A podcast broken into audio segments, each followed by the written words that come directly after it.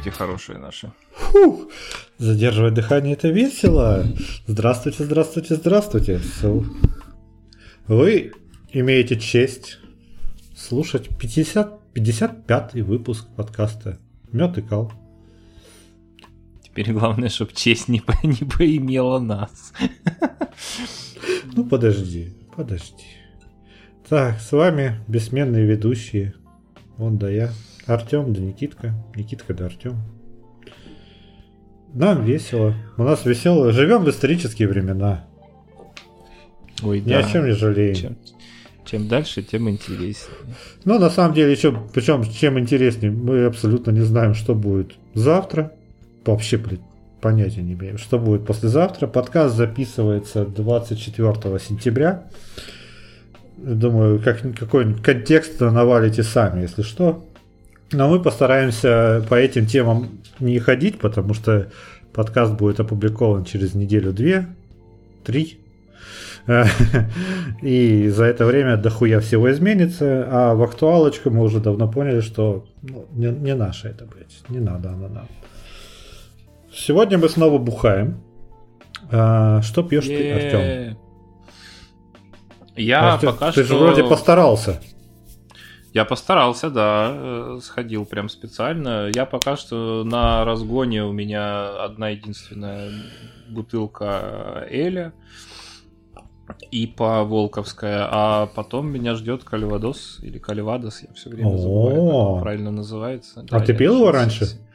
Сегодня это, эм, и ты знаешь, я так и не вспомнил. Мне тоже самому себе, мне пришел в голову этот вопрос, и я так самому себе на него ответить и не смог. Мне кажется, что нет. Вот у меня полная убежденность, что нет, но какая-то такая странная мыслишка, типа, да нет, это было просто тысячу лет назад, она все-таки мелькает у меня в голове, поэтому... Вот мне тоже, мне кажется, что возможно мы с тобой на какой-то из первых двух десятков подкастов могли покупать что-то такое в алкотеке. И Ну, возможно, да. да. Или как Если там ты- дру- другая яблочная штука, как-то как-то называется, я не помню, тоже крепкая. Ну, там есть что-то, что есть. Бывает еще граппа, но она, по-моему, как это? А, из по-моему, по- сливы, из сливы. Нет, грапа или виноград, или яблоко, по-моему, тоже. Да? А, ну вот. А, да, точно. Граппа это как чача, только итальянская. Да, она Или испанская. по-моему, делается. Или испанская. да. Короче, да, вот, так что я сегодня по, по крепенькому, я тут обложился сыром.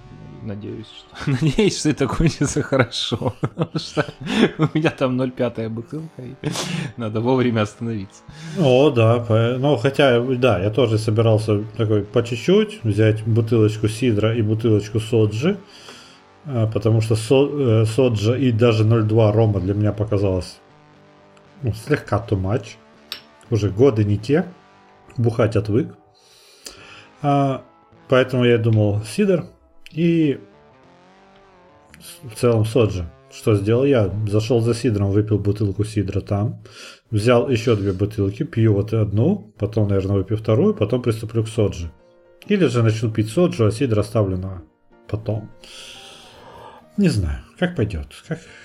кто знает. Ну, зато сидр у меня с гуавой, соджа у меня с э, грейпфрутом, Цитрусовый вечер. гуава разве цитрус? А хер знает, я так ради красного словца. Я, если честно, вообще не помню, что такое гуава.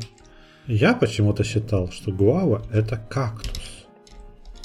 Нет, кактус это агава, из которой делают... э, Вот поэтому э, на самом деле это гуаява. А это дерево. Короче, тропический фрукт. Мгм. Но он, он не цитрус. Он прям совсем не цитрус, Артем. Да, щас это на что щас- похоже. А, похоже на смесь помидора и инжира. Если честно. Помидор и инжир. А, ну я примерно, да. Я тебе сейчас... э, Картинка будем отправляться или нет? Вот Видимо, первый момент. съел весь интернет, так что, возможно, нет. Вот, я тебе отправил. А, о, о, да, прям вылитый инжир, только похожий на помидор, правда. Ну. Окей. Я думаю, что наши слушатели тоже представили. Кстати, сегодня будет еще одна тема, когда я тебе буду показывать картиночку. Но... Чтобы вы знали, ребята, есть 2К э, обои на рабочий стол с гуаявой. Так что, видимо, кто-то очень любит э. Прекрасно. Мне кажется, обои есть вообще совсем чем угодно. Вполне может быть. С чесноком. Не знаю, почему я в первую очередь чеснок. С чесноком, с чесноком тогда уже и с салом. Ну, это сочно. И с водкой. Ой, Ой там захотелось ой. поставить. И немедленно Ух, выпил. Бля. И немедленно выпил, да. Короче, оказывается, что существует э, песня, э, которая может сломать ноутбук. Представляешь, что включаешь песню, или песню включаешь просто не только с этого устройства, а просто рядом с этим устройством, а, и техника ломается. Она активирует какой-то скрытый код Windows? Нет, э, в этой песне есть частоты, совпадающие с частотами резонанса отдельных э, э, моделей жестких дисков со скоростью 5400 оборотов в минуту. И когда А-а-а. диск оказывается по соседству с динамиком, его просто разносят к хуям. И ладно бы это, это была бы какая-нибудь, ну, какая-нибудь песенка, ну, знаешь, э, андеграундная. Нет, mm-hmm. это, это, это песня Дженнет Джексон э, Rhythm Nation. Я, я, я ее не стал включать, на всякий случай слушать. Ну его нахуй. Ну, а, мало ли, да, вдруг у тебя именно такой диск. Конечно. Хотя в наушниках нет. Вообще, Microsoft в результате победили эту проблему, программно отключив у динамиков э, эту частоту. Ну, логично. Но, но спра- э, проще всего было. Справились ли с этой проблемой другие там системы операционные, об этом не говорилось. Короче, вот нет, ну вот, блин, мы просто, видимо, в настолько огромном мире живем, что не все следят за технологическими стандартами друг друга. Ну и вообще, по большому счету, это случайно, скорее всего, просто так получилось. Где-то звукореж там не знал, видимо, о такой хуйне. Ну, вообще... Забавно. Звучит Песня... как идеальное оружие такого Хакерство. А, хакерство, да, типа ты, у тебя что-то там такое палевное на диске лежит, и к тебе приходят с обыском, ты просто включаешь песенку, и, и все, и все данные тут же уничтожаются. Вот. А теперь, Артем, у нас очень давно с тобой не было одной из наших любимых тем. Ну, точнее, которая, это... которая из них? CGV.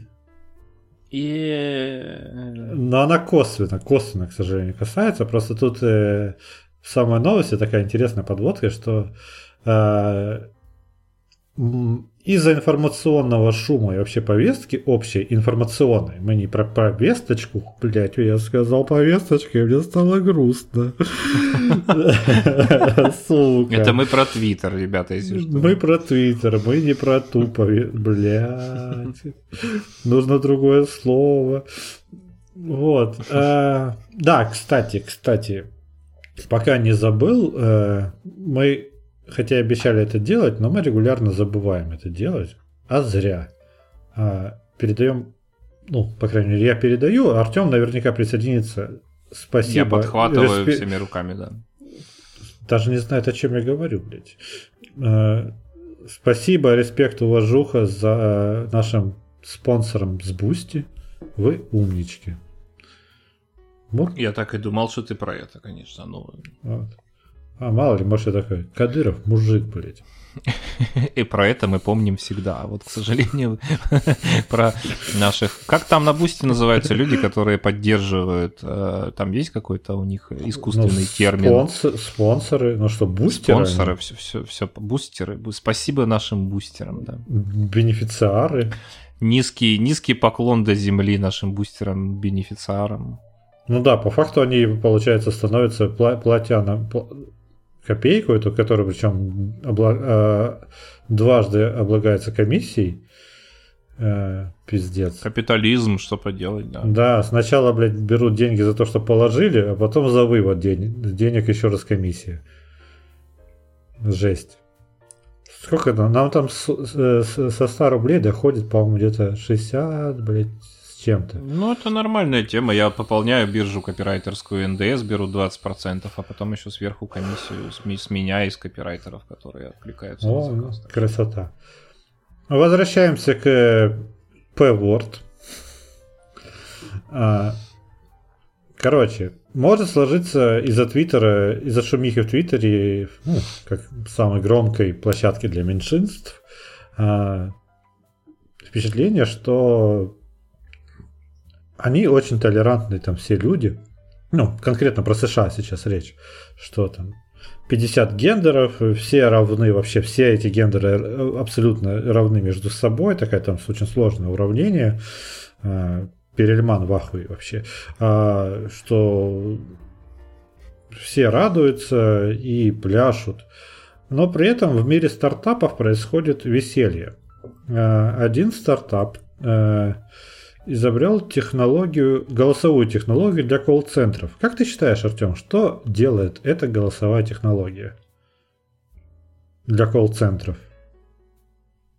Эм, не знаю, можно выбрать, с каким гендером ты хочешь поговорить, и нейросети интонационно окрашивают голос в тот гендер, который ты выбрал.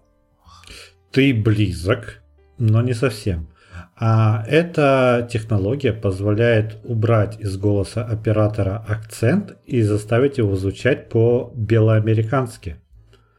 Придаваемый нейросетью акцент официально называется White Person Voice. А, типа, ну то есть ты такой, значит, набрал мексиканцев в свой колл-центр, потому что они берут меньше, ну, да, чем белые. Там но при этом ты не хочешь, чтобы люди охуевали, когда они звонят в твой колл-центр, и им там hello, hello. И ты просто навешиваешь робота, чтобы все это звучало по-оксфордски, да? Прекрасно. Ну, там, по-техасски. По-техасски, Или да. По, а, и еще очень мне понравилась э, тема имена фаундеров этого стартапа. Это Максим Серебряков, а, Шо Чанг и а, Андрес Перес. Ну, То люди есть... знают, знают, о чем, над чем работают. Да, русский, китаец и, и какой-то испанец или, скорее всего, мексиканец. Может быть, колумбиец, неважно. Кто-то из Центральной или Южной Америки. И э, этот стартап в, в июне запустился он в августе 2021 года, в июне 2022 они получили финансирование в 32 миллиона и утверждают, ну правда они сами утверждают, что это самый большой раунд э, э, для голосовой технологии. То есть инвесторы видят в этом потенциал. Что вполне логично, конечно. А, ну, видимо, у них какой-то стандартизированный там голосок, потому что в дальнейших планах у них э, менять акценты в видеозвонках, а аудиозвонках уже для обычных пользователей, разработать другие американские акценты, то есть голос южанина или голос жителя Среднего Запада. А, и президент компании говорит, что они не считают акценты чем-то плохим, просто они создают предубеждение и недопонимание. А якобы, если сотрудник колл-центра не будет звучать как индус, звонящий не будет его презирать и будет более открыт к помощи. Ну, на самом деле очень логичный и хитрый заход, то есть они заранее прикрываются, типа, что мы во благо это все делаем, да. Но тут вот э, в колонке, э, в которой было написано про этот э, стартап, автор отметил, что ну, есть не, не, некая загвоздка здесь, что дело не в индусах в саппорте, а в, в работе саппорта. Что саппорт херово работает обычно. Но... Ну да, да. На самом деле, если все классно, эффективно и тебе реально помогают, мне кажется, тебе глубочайшим образом до пизды, что там с акцентом или не с акцентом. Вот. И тут уже уверен, что какой-нибудь Zoom, Skype или э, какая-нибудь другая из этих компаний уже скоро очень купит эту технологию.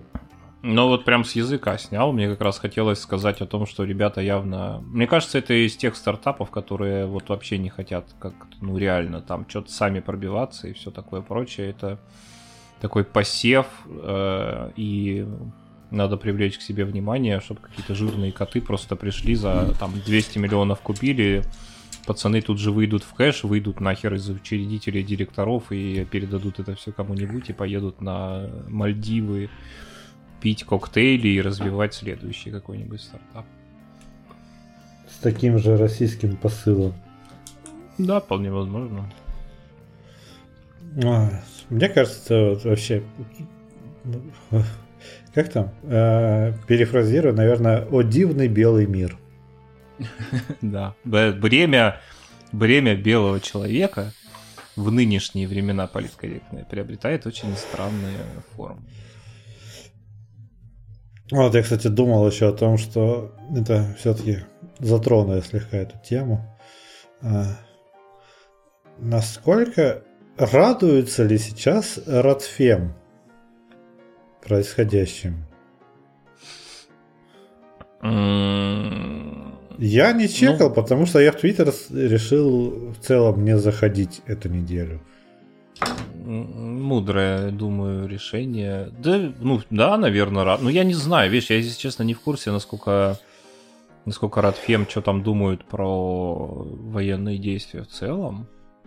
Наверное, по идее они должны быть настроены негативно. С другой стороны, с другой стороны, по факту, наверное, сейчас, как это сказать, по неволе, по крайней мере, российское общество станет гораздо более женским в очень многих смыслах. А, потому что, ну, просто больше некому, больше никого не осталось там и все такое прочее. Не, ну ты чё, блядь, как каким более... Если ты убираешь, это одна мармеладка, чувак, одна картошка фри. Ну вот да, вторая картошка фри остается одинокой и грустит.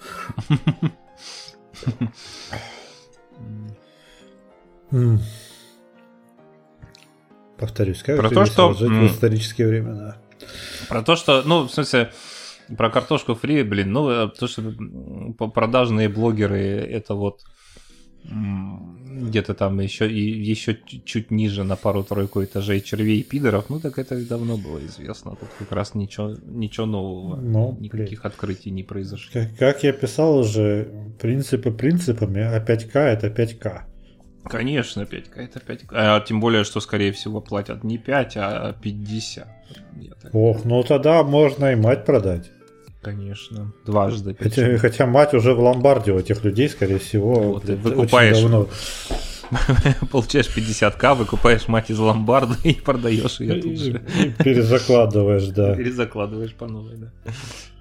Ну, чтобы закупить себе точками.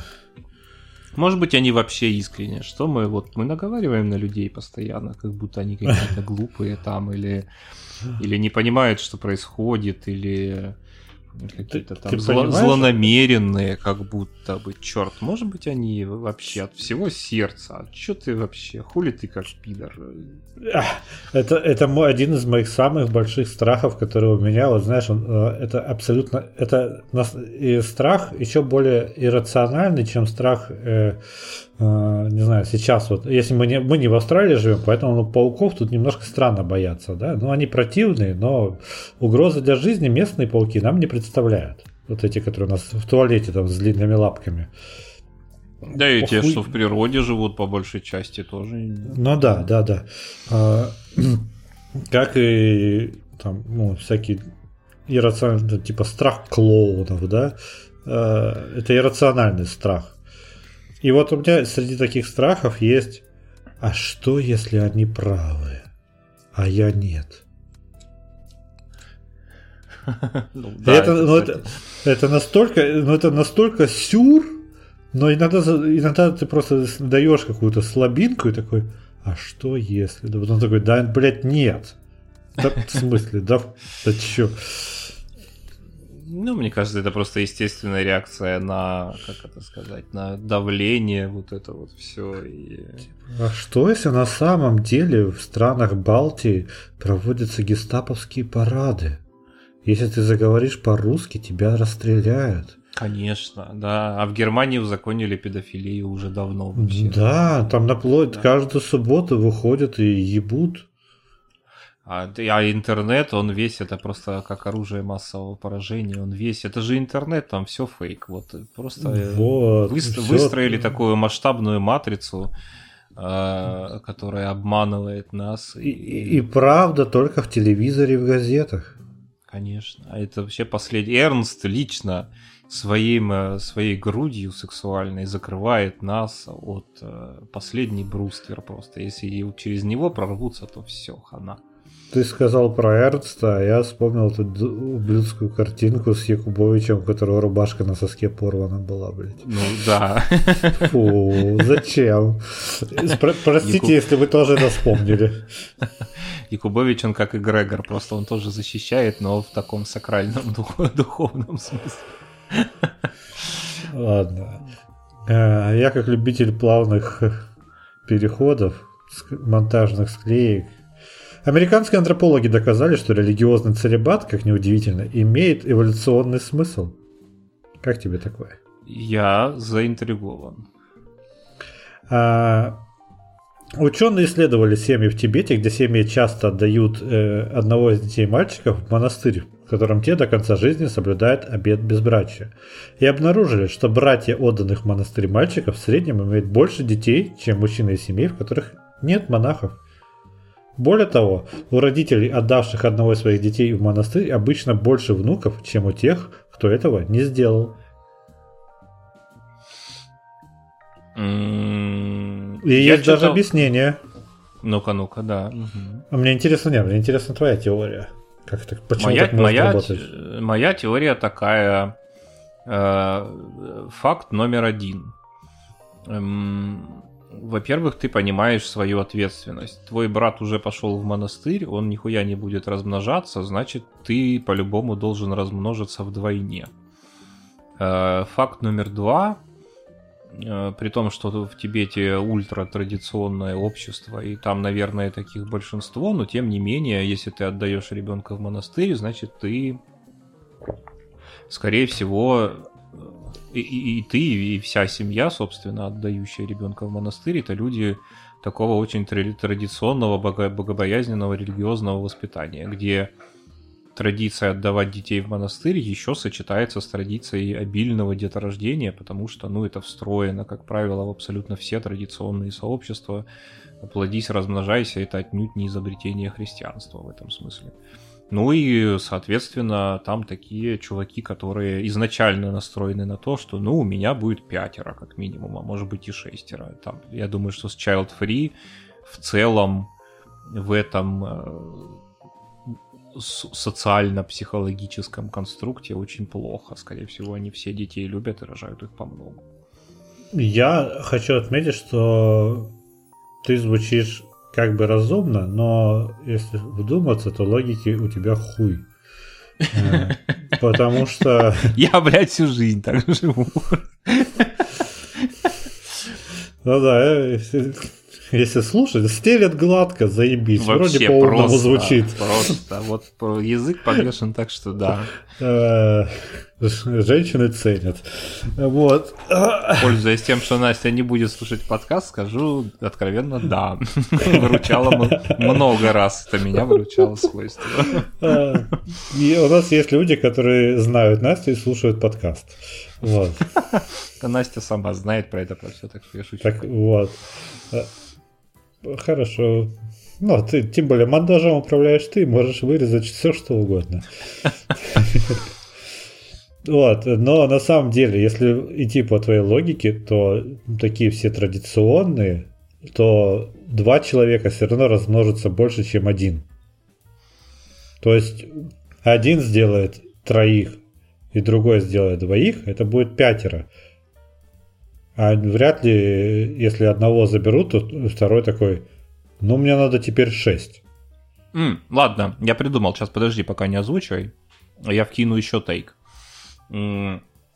Вспомнил своего любимого товарища, биолога, антрополога и все такое прочее. Естественно, прямо сейчас, вот в эту секунду, моя память стерла его фамилию. Э, Куплинов.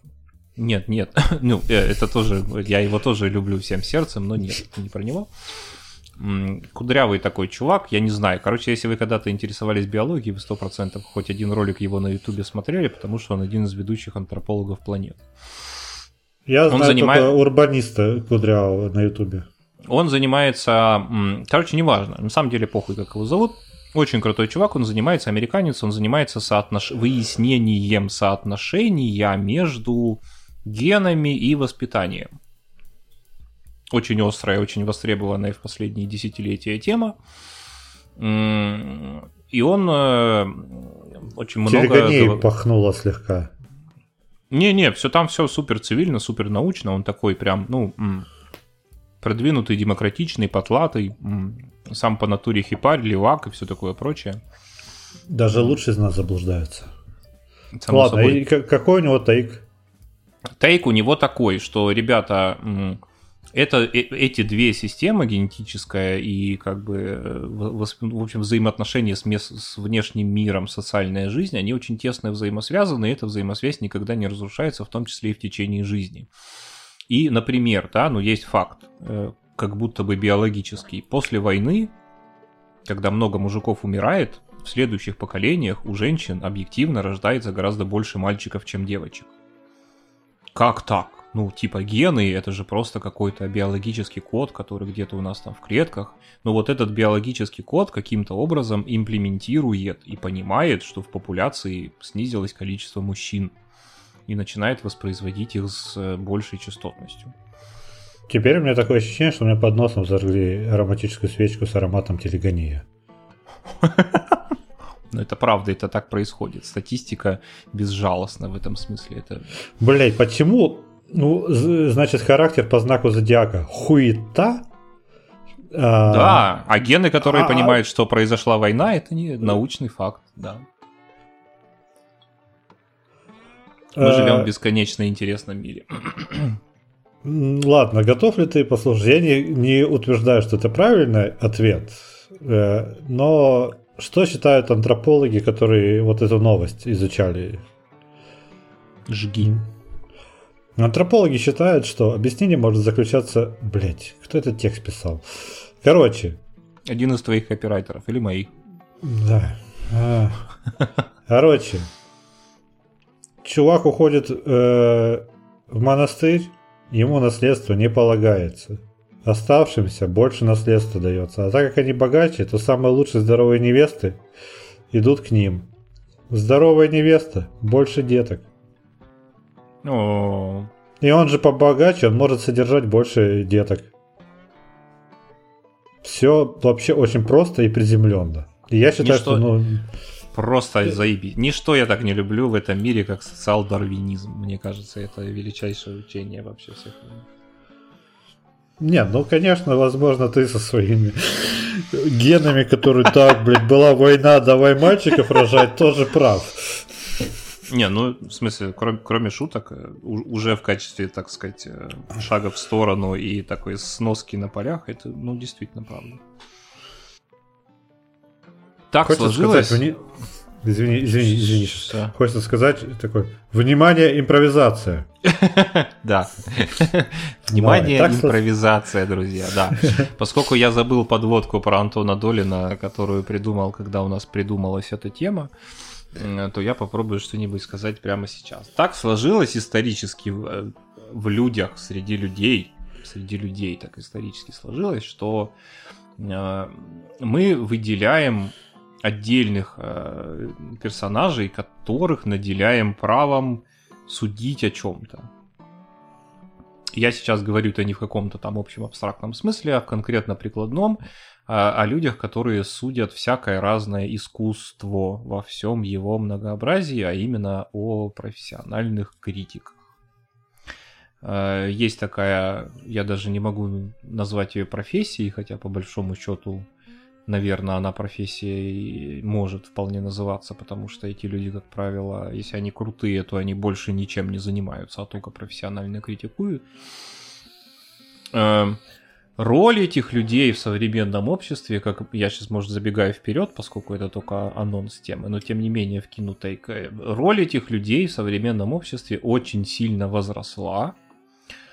Почему? Потому что, ну, человек, он живой, он работает, потом он там пытается как-то жить своей какой-то там сексуальной, бытовой, развлекательной жизнью за пределами работы, времени у него очень мало – и он поэтому пристрастился и полюбил как бы заранее оценивать всякие разные артефакты искусства, э, будь то там, не знаю, выставки, сериалы, кино, музыка, что-то еще, и как-то желательно заранее, в общем, понять, э, стоит ли эта хуйня потраченного потенциально, потраченного на него времени. Ну и, соответственно, он, мы все обращаемся за мнением о том, стоит или не стоит, как раз вот к этим э, прекрасным и одновременно ужасным людям. Про что мы там хотели э, о них, э, в чем, собственно, соль и суть дискуссии? Потому что пока я а. импровизировал, я об этом забыл. А, ну, каково вообще быть критиком, блядь? Как вот как на них учатся? Есть ли вообще университет критиков? И вообще, блядь, почему это звучит критик? Они не, не, не обязательно же критикуют, они, остав... они оценщики, обзорщики. То есть критики, они же не только про музыку, кино и литературу, да, они про игры, они кулинарные критики. При этом они именно критики. А критика это у нас всегда, ну, с каким-то негативом идет. То есть критика ну, это критика это разъеб. Наверное, это очень хороший и прям отдельный мини-тейк, потому что, да, в русском языке Э, критика уже как бы предполагает какое-то негативное Это заимственное мнение. слово. Ну да, да. Я имею в виду, что у нас прям такая, ну прям даже на слух явная коннотация, что ты будешь разъебывать. Наверное, потому что все от них ждут какого-то критического взгляда, ну типа не просто там, да, и это круто, и это круто, и это 10 из 10, а это 20 из 10, а как будто мы заранее от них ждем, что они докопаются. Наверное, поэтому так и прижилось в языке, и именно поэтому они так и называются в итоге. При этом э, хочу еще отметить, что критики зачастую должны, они не зачастую, они обязаны писать сочно, но под свою аудиторию. Ну, то есть писать или э, рассказывать об этом в своих э, подкастах, в видео, или как они м- транслируют эту информацию. А, и вот, например, тот же самый Антон Долин, он, наверное, он делает свою работу неплохо, но он своей высоколобостью а, бесит прям пиздец как. Возможно, ты сейчас прям флешбеком у тебя промелькнет, блядь, все, что ты хотел сказать о нем тогда. А, но вот я сейчас вспоминаю Долина, вспоминаю его рецензии на кино, и понимаю, что мне их обычно читать, ну, прямо-таки неприятно. Потому что э, он как будто заранее возвышает. Э, это не просто чувак, который рассказывает тебе на курилке о своих впечатлениях, о фильме, о музыкальном альбоме или книге, которую он посмотрел на выходных или послушал. Нет, это такой чувак, который знаете, вот если вот э, вы не посмотрели 25 последних э, канских кинофестивалей и фестиваль Калампурского кино, то вы можете даже не начинать смотреть это произведение, вы ничего не поймете. Потому что тут надо вот с Бергманом быть на «ты». Чтобы ну Тарковского, да, чтобы... Тарковского цитировать покадрово на словах, да, причем эм, мочь, мочь и быть способным э, описать прям словами, вот как, откуда что движется, что в кадре находилось, да, и что исчезло из него.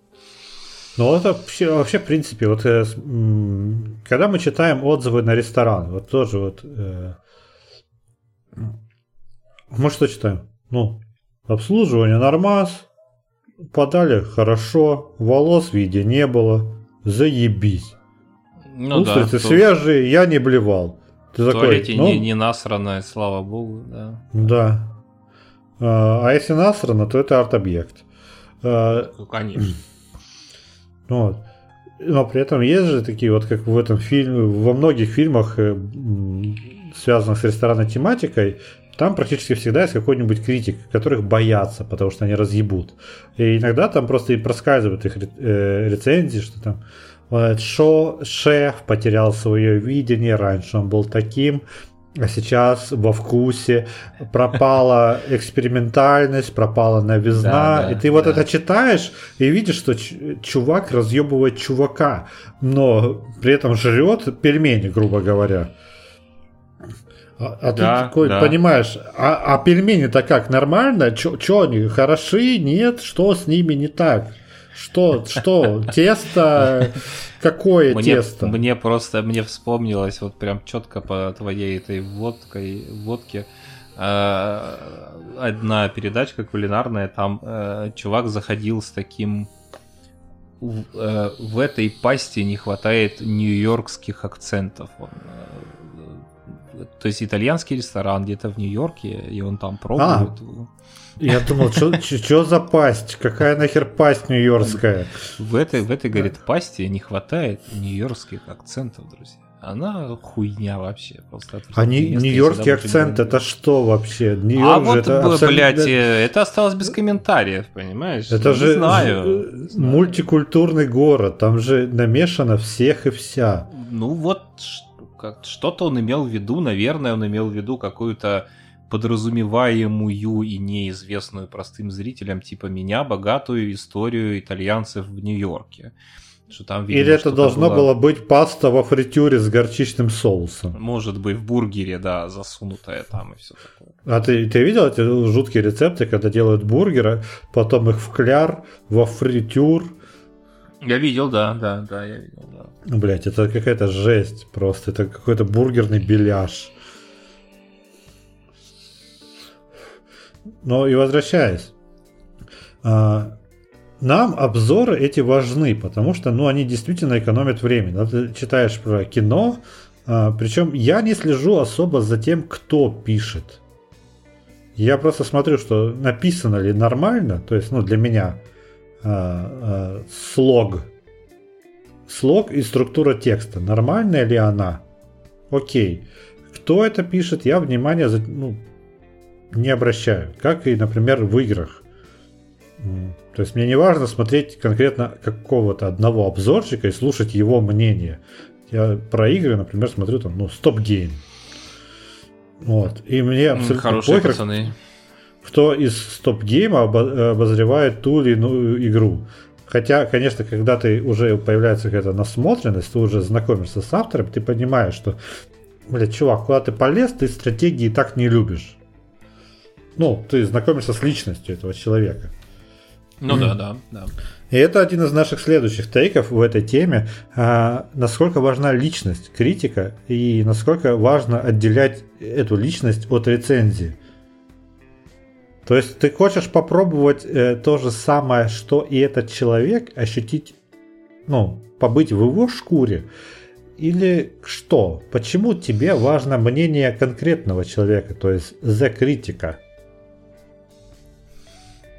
Я не знаю, мне кажется, здесь... Э, ну, я попробую просто свою историю очень кратко рассказать. Я такой, типа, понимаю, что у меня не хватит на все времени, ну, и головы у меня, во-первых, на все не хватит, да, потому что, чтобы... Чтобы критиковать, чтобы критиковать обоснованно, надо быть глубоко в теме, да, ну, то есть не знаю, выходит какой-нибудь там блэк металлический альбом, я про него вообще ничего не могу сказать, потому что я не люблю блэк метал, никогда его особо не слушал. Я понимаю, что в теории, если бы я ему влекся, я бы, наверное, хотел бы слышать мнение, э, мнение какого-нибудь там человека, который, ну, такой, здрасте, я послушал 10 тысяч блэк метал альбомов, и поэтому я могу... То есть это, наверное, вот одно из требований. И поэтому я глухой. И поэтому я глухой, да, и вообще отбитый на всю голову, люблю сатану всем сердцем. И еще могу рассказывать про Black Metal альбомы. То есть, наверное, одно из базовых требований это погруженность критика в тему. Очень любопытно, бывают ли критики на самом деле, которые такие типа по верхам и Вообще, ну, потенциально это вполне работающий кейс, если он просто интуитивно как-то угадывает, Мне кажется, не понимая... все мы критики по верхам. Не, ну почему? Там, ну, как бы тот же Долин, наверное, в кино действительно разбирается достаточно глубоко, может быть, именно поэтому у него все время он сочится вот этим э, ультра интеллектуализмом каким-то там, э, элитной элитностью и, и прочим всем дерьмом, который... Я, я как человек пролетарский тоже с огромным раздражением всегда на это реагирую, потому что, ну... Какого хуя, блядь, хочется сказать. Да, но при этом, по-доброму, интеллигентно. Если у тебя будет текст этого сената, ты просто не сможешь его читать или слушать его, потому что он будет косноязычный и убогий, хотя он будет от души. Ну вот, не знаю, мне какие-то такие формат братского подгона. То есть всегда хочется найти, наверное, человека, у которого просто тупо вкус совпадает с твоим собственным, потому что поглощение развлекательного медиа-контента, наверное, ничем не отличается от поглощения любого другого контента. Ты все равно хочешь прибиться в какой-то пузырь информационный, да, если ты что-то слушаешь определенное, что тебе нравится. То есть, возвращаясь на шаг назад, э, в реальности, конечно, Black Metal я не буду интересоваться примерно никогда, потому что он мне тотально не интересен. Да, и я поэтому хочу найти человека, которого, с которым у меня просто тупо совпадают и симпатии, и антипатии, и такой, типа, просто, братан, сделай за меня эту работу. Давай ты мне там раз в неделю, раз в три дня будешь подгонять. О, там, чуваки, вот вышел новый альбом. И ты такой включаешь. О, да, действительно, и мне тоже нравится. Ты молодец. Там, ты со своей работой справился. То есть мне, мне, наверное, нужен не критик-критик, а критик бро. такой бро, критик-фильтр и критик-поисковик. То есть, наверное, я вот всегда больше испытываю потребность в том, что пойди, найди там вот среди... Потому что, ну, понятно, что есть перепроизводство абсолютно всех видов контента, его слишком много. Ну, то есть, по факту тебе нужен алгоритм, условно, Яндекс Музыки или Spotify. Да, только, ну, как бы такой, типа, живой, который, потому что роботы все еще плохо справляются. Слушай, ну, вообще, блядь, описывать песни, это, мне кажется, это странно, потому что на песнях, ну, ты не так уж тратишь время. Когда вы, сейчас, тем более, альбомы выходят довольно редко. Тем более э, альбомы, которые выходят как искусство, ну, когда вот выходит там 15 треков, где начинается он с интро, заканчивается он аутро, и в которых тебе рекомендуется послушать его от и до, чтобы проникнуться и понять этот путь героя, через который там какую-нибудь красную нить, которая лежит. Что ты делаешь? Включаешь альбом, ебашишь рандом, пошел, все. Ну, Тебе на этот изначальный замысел обычно похую. Я по старой памяти на самом деле иногда прослушиваю альбомы от начала и до конца, но очень мало чьи. Я не знаю, ну то есть как бы мне, вот я что хочу сказать, мне вот абсолютно неинтересно это долинские все загоны про какая там подложка, какой там контекст, какие там ссылочки, отсылочки заложены. То есть... Что? Это новая, новая, новая французская волна.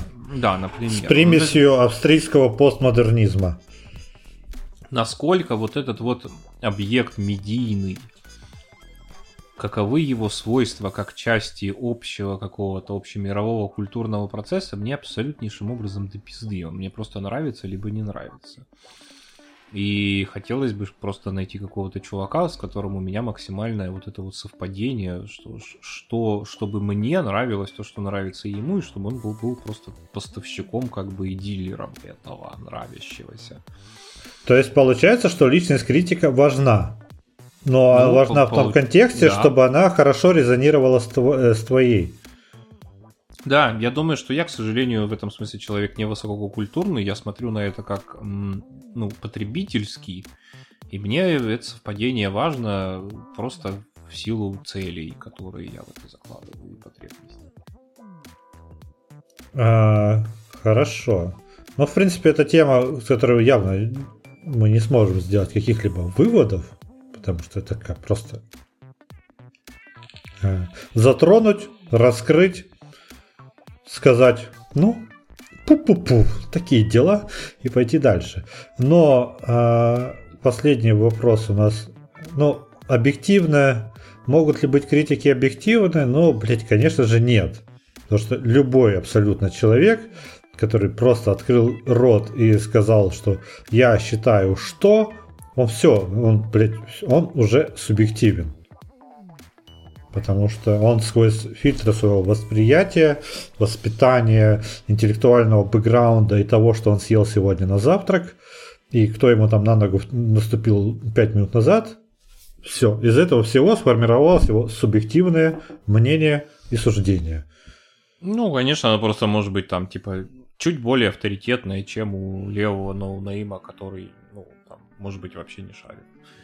Ну, потому что да, потому что если ты попробовал э, в первый раз в жизни лакричную конфету и побежал писать про нее рецензию, горькая хуета, непонятно, кто это жрать будет.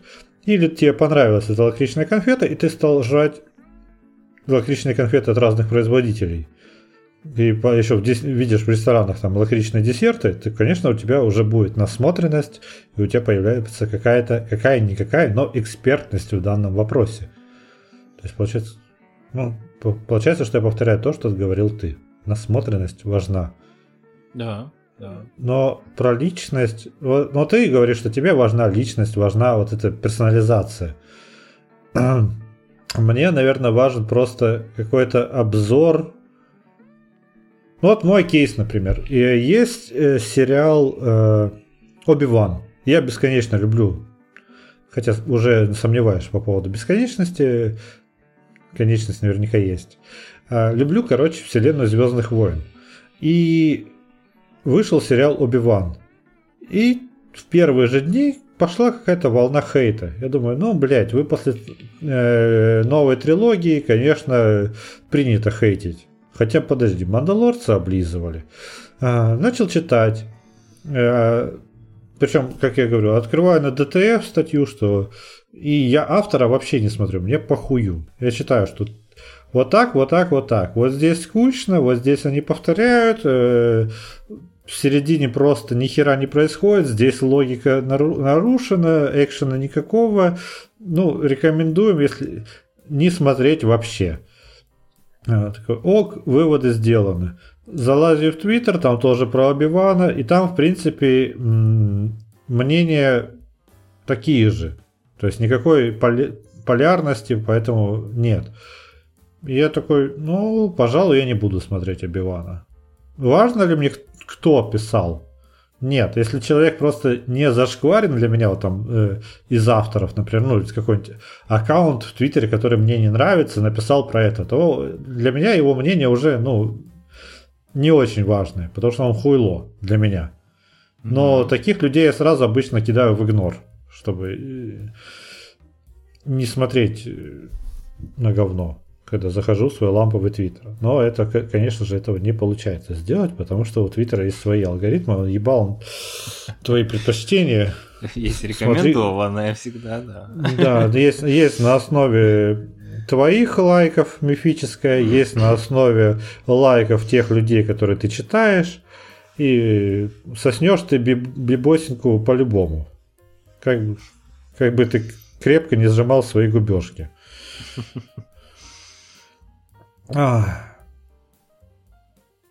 Последний тейк этой темы. Будут ли новые форматы критиков и насколько они вообще нужны, важны? А, типа критика мемов, критика тиктоков, критика, блядь, не знаю, отдельных треков, а не альбомов. Критика серий сериалов. То есть, когда тебе чувак не просто весь сериал разбирает, или первый делает, э, бежит, задыхаясь по первой серии или по первым двум-трем сериям э, писать ревью с разъебом, а, а такое сразу.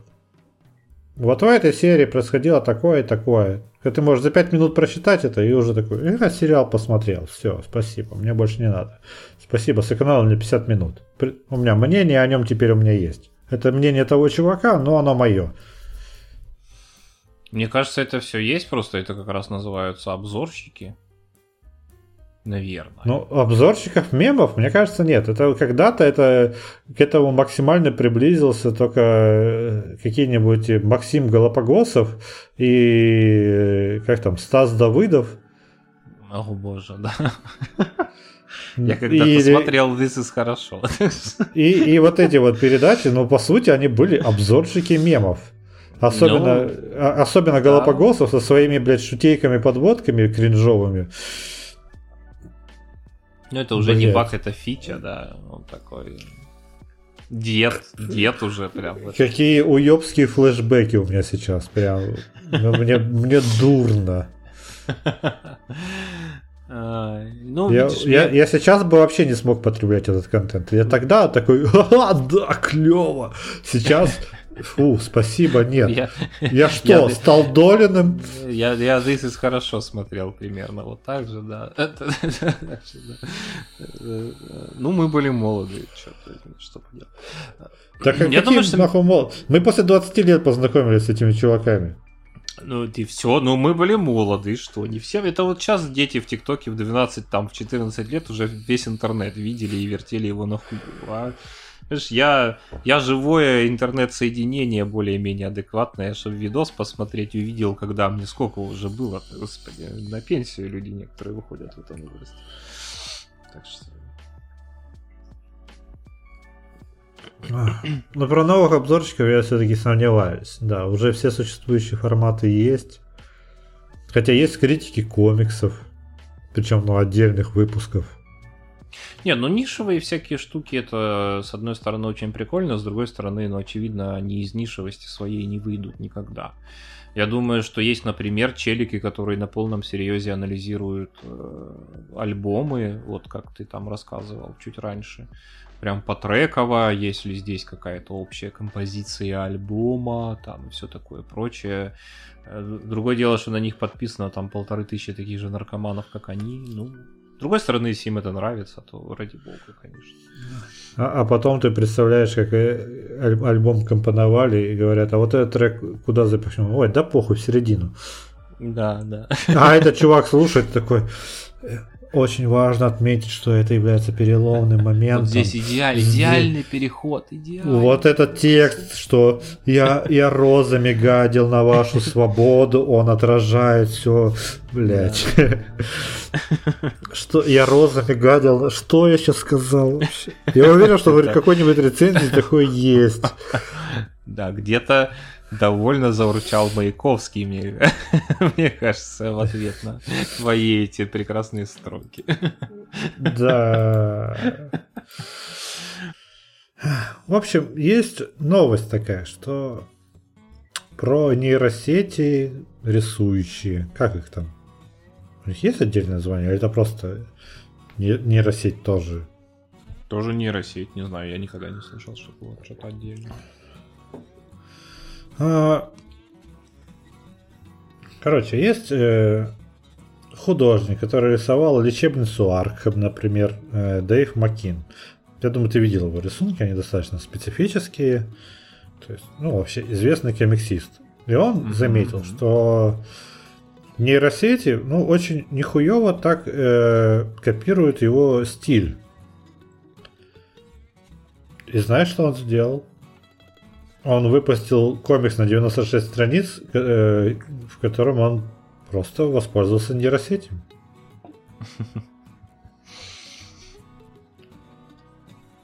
А, что там у него получилось в итоге? А, ну, сейчас я тебе покажу. Ну, в принципе, симпатично, но крипово, как это обычно бывает с нейросетью.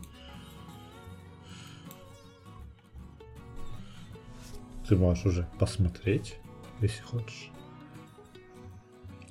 Я, так сказать, на общей паранойе убрал эм, разблокировку телефона с пальца, теперь у меня все чуть медленнее. А, ага, ага, да, да. Ну вы там представьте, что какой-то нейросетевой рисунок, тут младенец, грибочки, бла-бла-бла. Красивенько вот, получилось. Вот это все.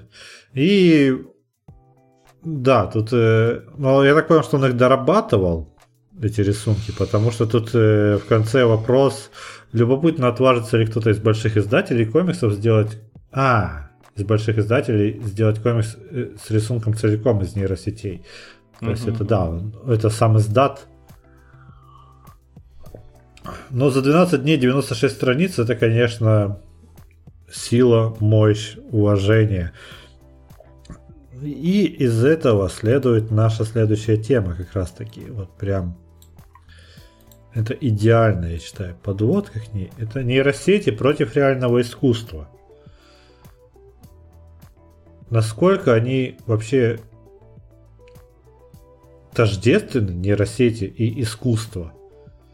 То есть это уже ремесло, или это действительно что-то крутое.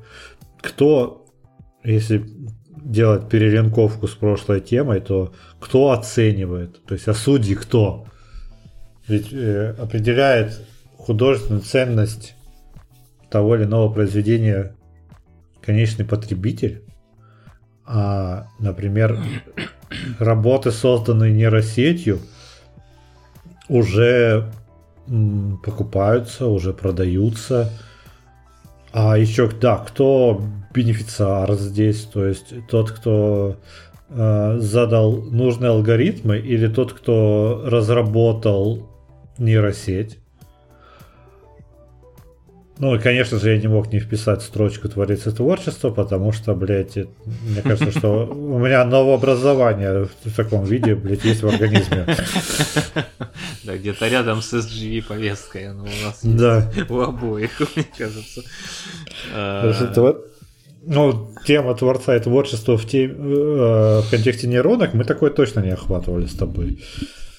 Мне кажется, что нейронки, по крайней мере сейчас, это не больше, чем кисти и краски и холст. То есть они воспринимаются тупо как инструменты и не более того. Что касается копирайта и кто бенефициар, ну, бенефициары, очевидно, художники. И, честно говоря, мне иногда кажется, что они занимаются всяким типа дораскрашиванием, наведением марафета и вот, ну, вот это вот повальное стремление добавить какой-то добавленной ценности, типа нет, нет, это не сама нейросетка, прям сама-сама. А я тоже тут поучаствовал, оно в том числе и с этим связано, потому что ну, таким образом автоматически ставится копирайт, потому что уже э, как бы субъект э, авторского права вошел в процесс и заявляет о том, что он тоже в нем каким-то образом там что-то там намазюкал, короче говоря. Вот ты сказал субъект авторского права, я сразу подумал про одну из наших слушательниц, и она наверняка тоже стрепетнулась, такая, что, где? А? А? А? Девушка, юрист, который эту тему изучает как раз таки по авторскому праву. Привет тебе. Ну, то есть, э, не знаю, мне кажется, Здесь, как обычно, все разобьется на стандартные такие группки. Сто процентов уже есть э, такие радикальные маргиналы, которые все это новый квадрат Малевича, искусство не нужно, художники не нужны, только сама Евросеть. Почему Евросеть, блядь? Где-то, я надеюсь, где-то в Лондоне икнул один Чичваркин сейчас. Эм, нейросеть э, только сама должна все это полностью создавать. Человек вообще должен уйти со сцены истории. Э, ну, сто процентов это, конечно, маргинально, потому что это никак абсорбировать в рынок. Мне нравится, как человек уй- должен уйти со сцены истории, в том числе как зритель. То есть другие нейронки должны критиковать еще. Да, ну в идеале вообще, да, такой радикальный, типа кибер не знаю, блядь. Ну, ну короче, ну, это трансгуманизм опять очередной, или один из его изводов, во всяком случае. Ну, это трансфашизм, мне кажется. Трансфашизм, а, ну так, в смысле, как бы, весь киберпанк, он же люто фашистский таким был с самого начала. Ну, это да. Он сейчас, сейчас, э, когда все это там плюс-минус реализуется в реальной жизни, очень хорошо становится видно, что деды которые в свое время фантазировали на, ну, в чистом поле, по большому счету, очень многое угадали, как это часто бывает с прозорливыми там, писателями и художниками и все такое прочее. Я хочу тебе э, привести несколько цитат на тему. Это, во-первых, я хочу отметить, что уже было движение э, где-то, когда оно было, э, к сожалению, не скажу, когда оно было, дат на моем скрине нет совершенно. А, пытались, э, общество, сообщество художников пытались отменить нейросети. Как тебе такое вот? Ну, типа, забирают работу, да, можно понять людей. Да.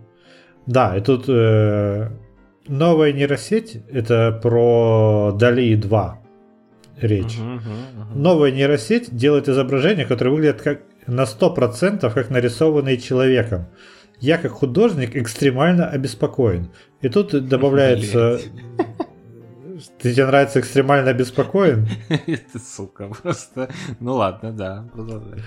Э, Тут э, отмечают, что если почекать твиттер экстремально обеспокоенного художника, то незадолго до этого сообщения он писал, как он мечтает сам, от- чтобы ему предоставили доступ к Дали 2, ну а теперь он пишет о том, что генерить как реальный художник это просто мерзко.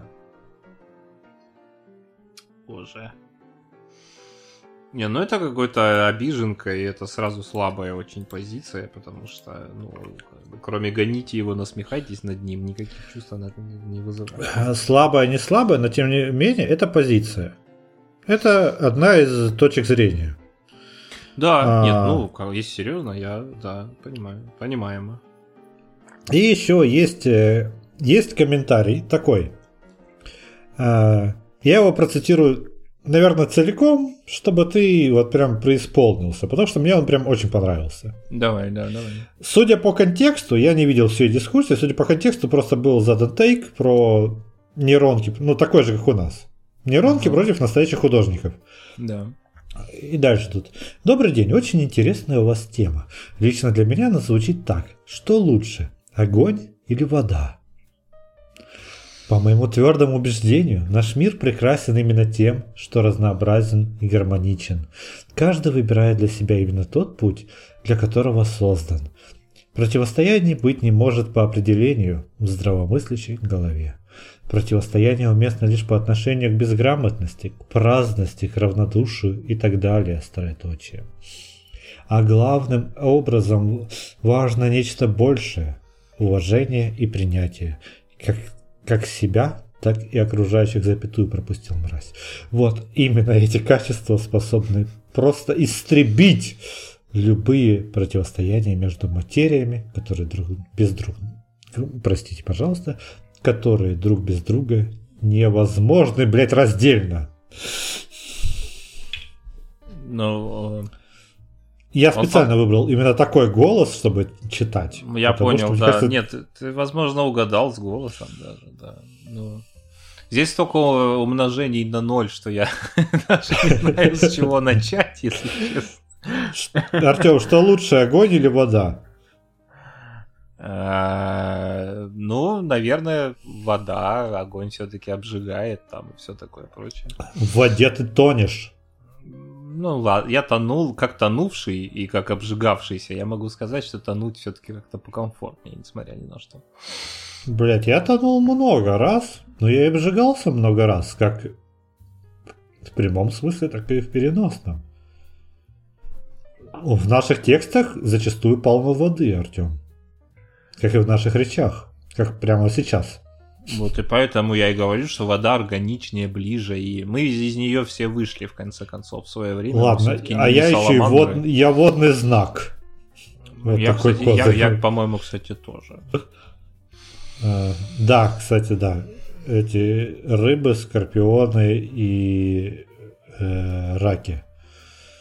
Я не знаю, короче, что там в голове у этого чувака, кроме винегрета из, блядь, противоречащих друг другу параграфов и Господь ему судья. Мне кажется, это просто, ну, все ново. Это ново. Это ново, и это непонятно. Люди не смогли сформировать пока точку зрения. Люди совершенно пока- точно, как обычно, очень сильно отстают от технологий и сошлюсь на нашу одну из наших любимых мыслей о том, что сначала технологии приходят, а потом люди начинают их разгребать, а не, почти никогда не наоборот. Пока что еще ну, какого-то консенсусного мнения совершенно очевидно нет. Э, наверное, в пике когда-нибудь мы, когда придем там, ну мы, наверное, уже никогда не придем, но когда там цивилизованный мир придет к максимально похожим на людей андроидом, там это вообще будет мега срач, который по сравнению с которым нынешние все срачи вокруг нейросетей покажутся детским садом. Художники, на самом деле, прошаренные, все уже правильно поняли. Я сошлюсь на самого себя пятиминутной давности. Они просто берут, используют нейросеть, что-нибудь дорисовывают от себя, чтобы формировались э, ясные, четкие копирайтерские права и отправляют это на рынок, да, вот а, там ссылочка, которую ты мне скинул. Чувак же не просто нарисовал этот комикс и выложил в публичный доступ, да, хуй сосите. Он доработал. Пожалуйста, предзаказывайте, предзакажи, вот сюда, вот здесь вот на кнопку нажми, деньги заплати, и потом ты получишь этот продукт. И правильно совершенно делает. В PDF-ке. Да, да, он как бы появилось новое какое-то непонятное пространство, он взял его просто по-мужски, зашел, завоевал, э, апроприировал и такой, все, теперь это мое, я этим пользуюсь тоже, классно, кайфно, почему нет? Энди Уорхол великий э, благословил коммерциализацию абсолютно всего на этом свете еще хуеву тучу лет назад, и с тех пор это, ну, как бы практика, которая в законе нормально и может быть отнесена к высокому искусству. Так что no problem, что называется. Ладно. Я очень рад, я очень рад. Вот, вот пос, последняя мысль, э, буквально да, на 30 конечно. секунд. Моя пролетарская душонка очень сильно радуется в том смысле, что это технология для народа. И это очень круто. Вот раньше ты О, такой... О, ебать, мы к этому вернем. Ебать, как мы к этому вернемся, Артем. Пук-плак. представляешь. Великий дизайнер, ужасный, страшный. Можно я заплачу тебе 30 тысяч рублей, и ты мне с подуна за 15 минут накидаешь скетч, задержишь его на 4 дня, и потом скажешь, я все эти 4 дня потно потел, чтобы его родить, поэтому вот это и стоит там 30 тысяч рублей. А теперь я могу просто купить там за 2 доллара доступ к э, Дали 2, нарисовать то же самое блять, то же самое за 3 минуты и, и уйти радостный с результатом. То есть это масштабирование сложно масштабируемой технологии, еще и связанной с креативностью. На мой взгляд, это очень круто. Программисты молодцы, е, прогресс и все такое же вообще у души же вообще нет физических параметров, по которым ее можно точно идентифицировать. Как понять, картина написана с душой или ее там нет? Я могу оценить свой отклик, уловить изменения в эмоциональном состоянии. Вот только он бывает э, вот только он бывает и от нейросетевой генерации, а картина, написанная человеком, может не вызвать никаких эмоций. Скорее это относится к качествам зрителя, а не картины. В противном случае картина с душой вызывала бы отклик в душе каждого зрителя, а картина без души ни у кого.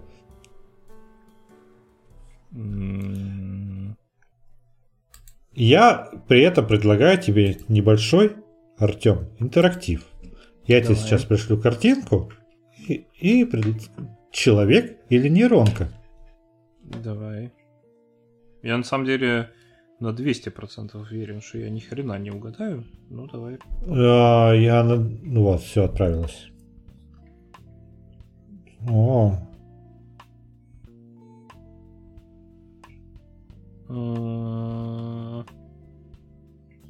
Я, да, извините, зрители, за это ожидание. Зрители, слушатели наши.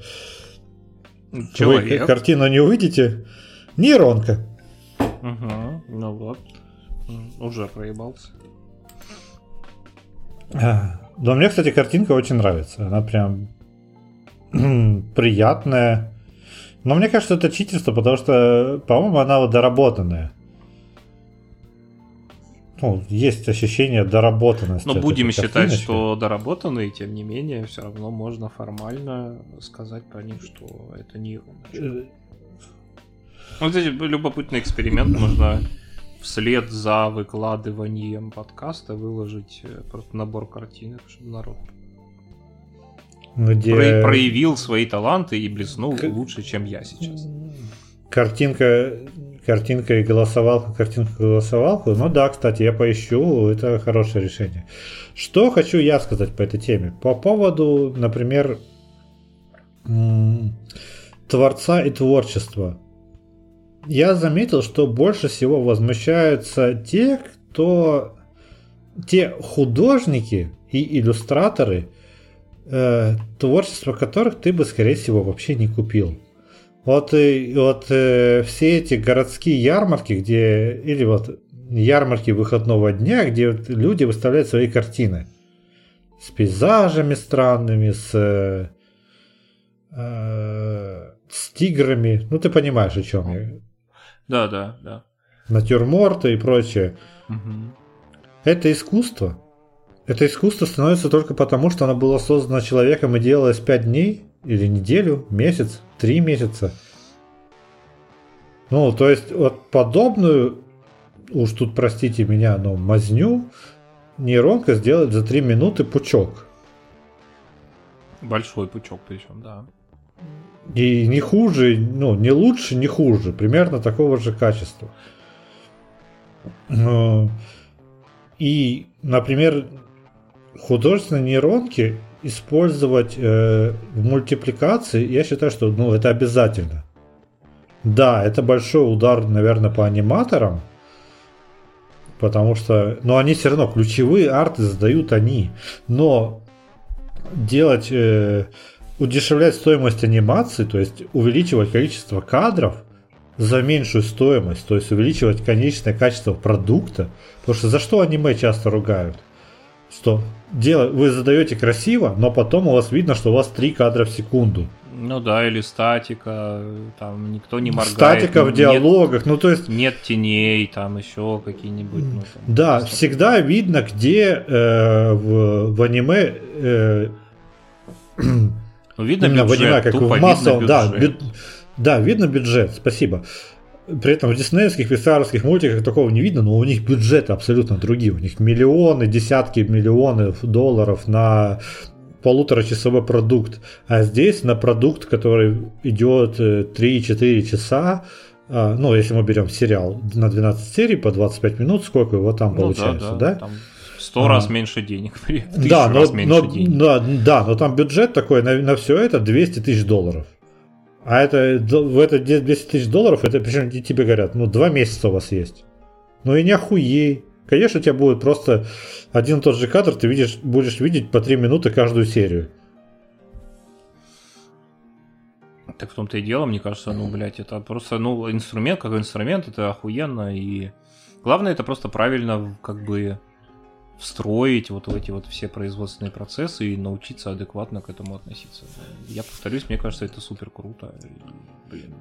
Люди никуда не денутся, люди станут только еще более квалифицированными специалистами, потому что когда ты иллюстратор э, такой весь, э, я ручками могу нарисовать 300 кадров за неделю, но это классно. Ты теми же самыми ручками, просто с помощью нового, более крутого инструмента, те же самые 300 кадров можешь нарисовать за полтора часа. Ну, блядь, это же там, типа, повышение эффективности труда и все такое.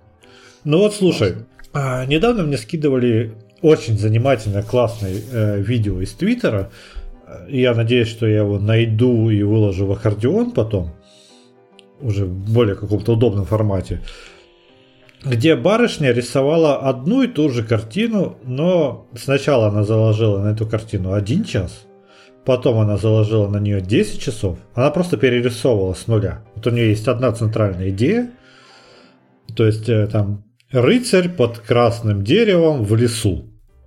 Вот, угу. ты представил себе, как это может выглядеть, да? Да, легко. И вот сначала она нарисовал ее за час. От начала и до самого конца. Потом она за 10 часов, опять с нуля, она рисует ту же самую картину.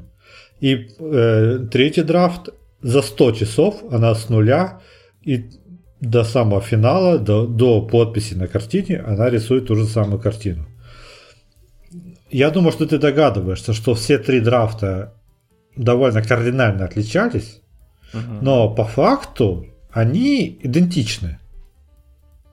если просто м- свести их к среднему, это рыцарь под красным деревом в лесу.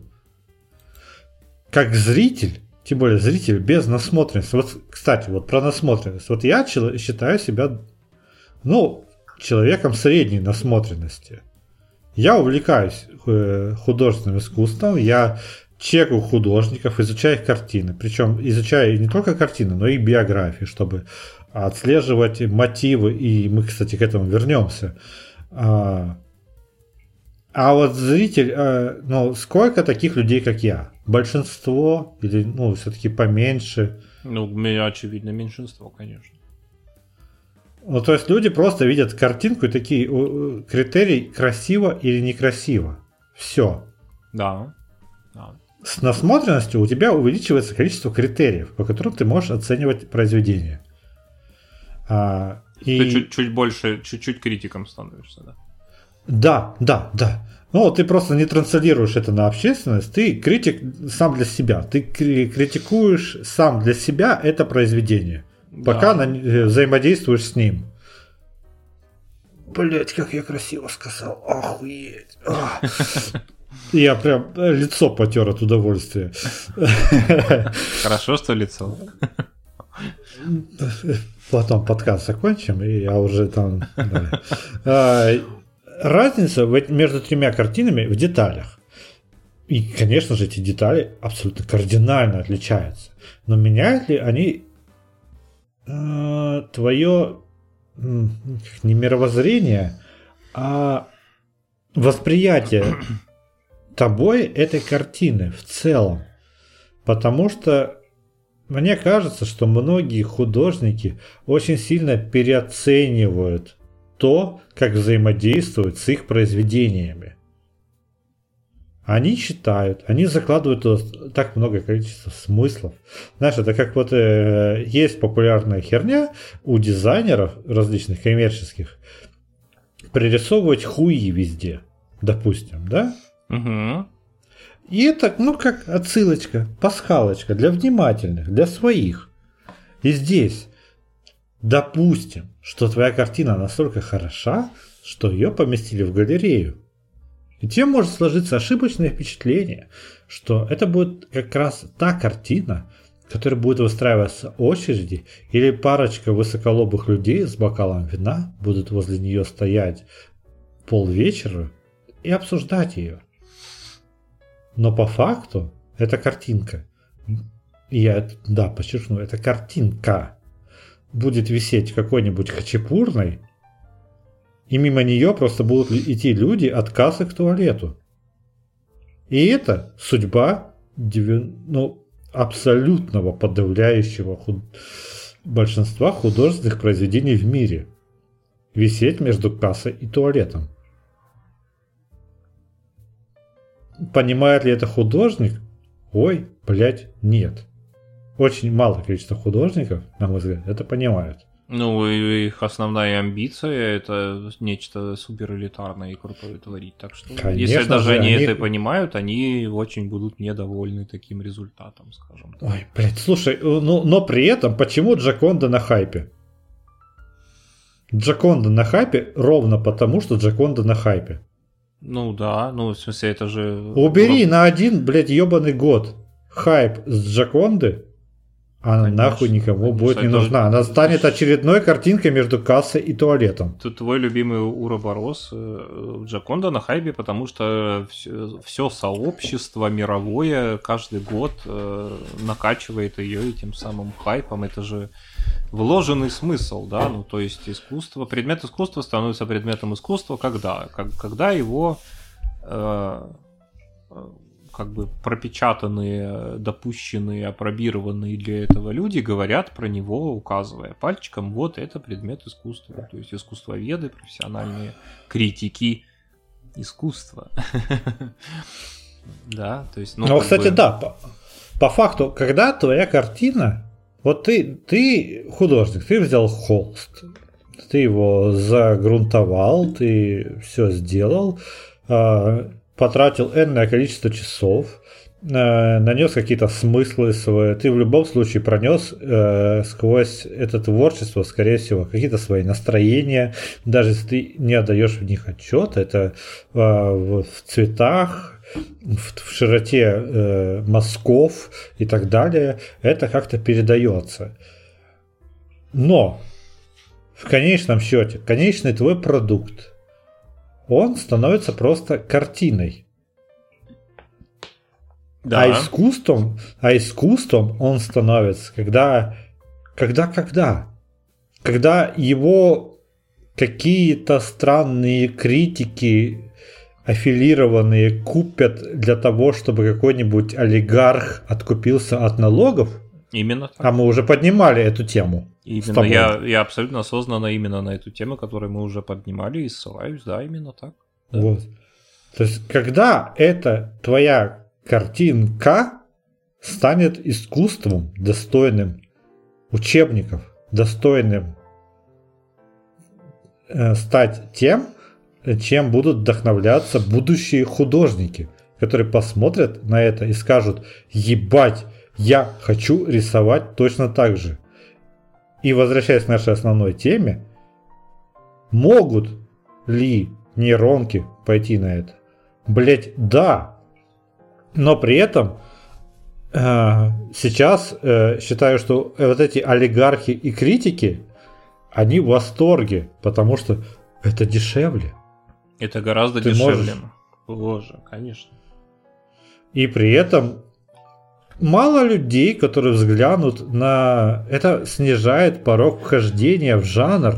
В порог вхождения не только в жанр, а и в бизнес. Ты все, кто слышали посмотреть... хоть что-то про маркетинговую воронку, они сейчас просто эякулируют массово, потому что да. у тебя верхняя часть этой самой воронки сейчас расширилась кратно, не в разы, а кратно, в десятки раз. Потому что ты смотришь на эту картинку, которая нарисована нейронкой, и ты не думаешь о том, вау, эти мазки, я хочу сделать так же, но для этого мне нужно учиться несколько лет в художественной академии, потратить миллион часов на то, чтобы научиться там, чтобы разбираться между кистями из беличьего хвоста или коровьего хвоста, или там широкие, узкие, там такие-такие краски. Нет. Тебе нужно открыть сайт, ввести алгоритмы, отобрать среди десятка нужный результат, отправить его кому надо. Максимум еще ты такой просто слег... ты это распечатываешь, а, на холст и нагло малюешь туда свой автограф. Несешь в галерею. Все.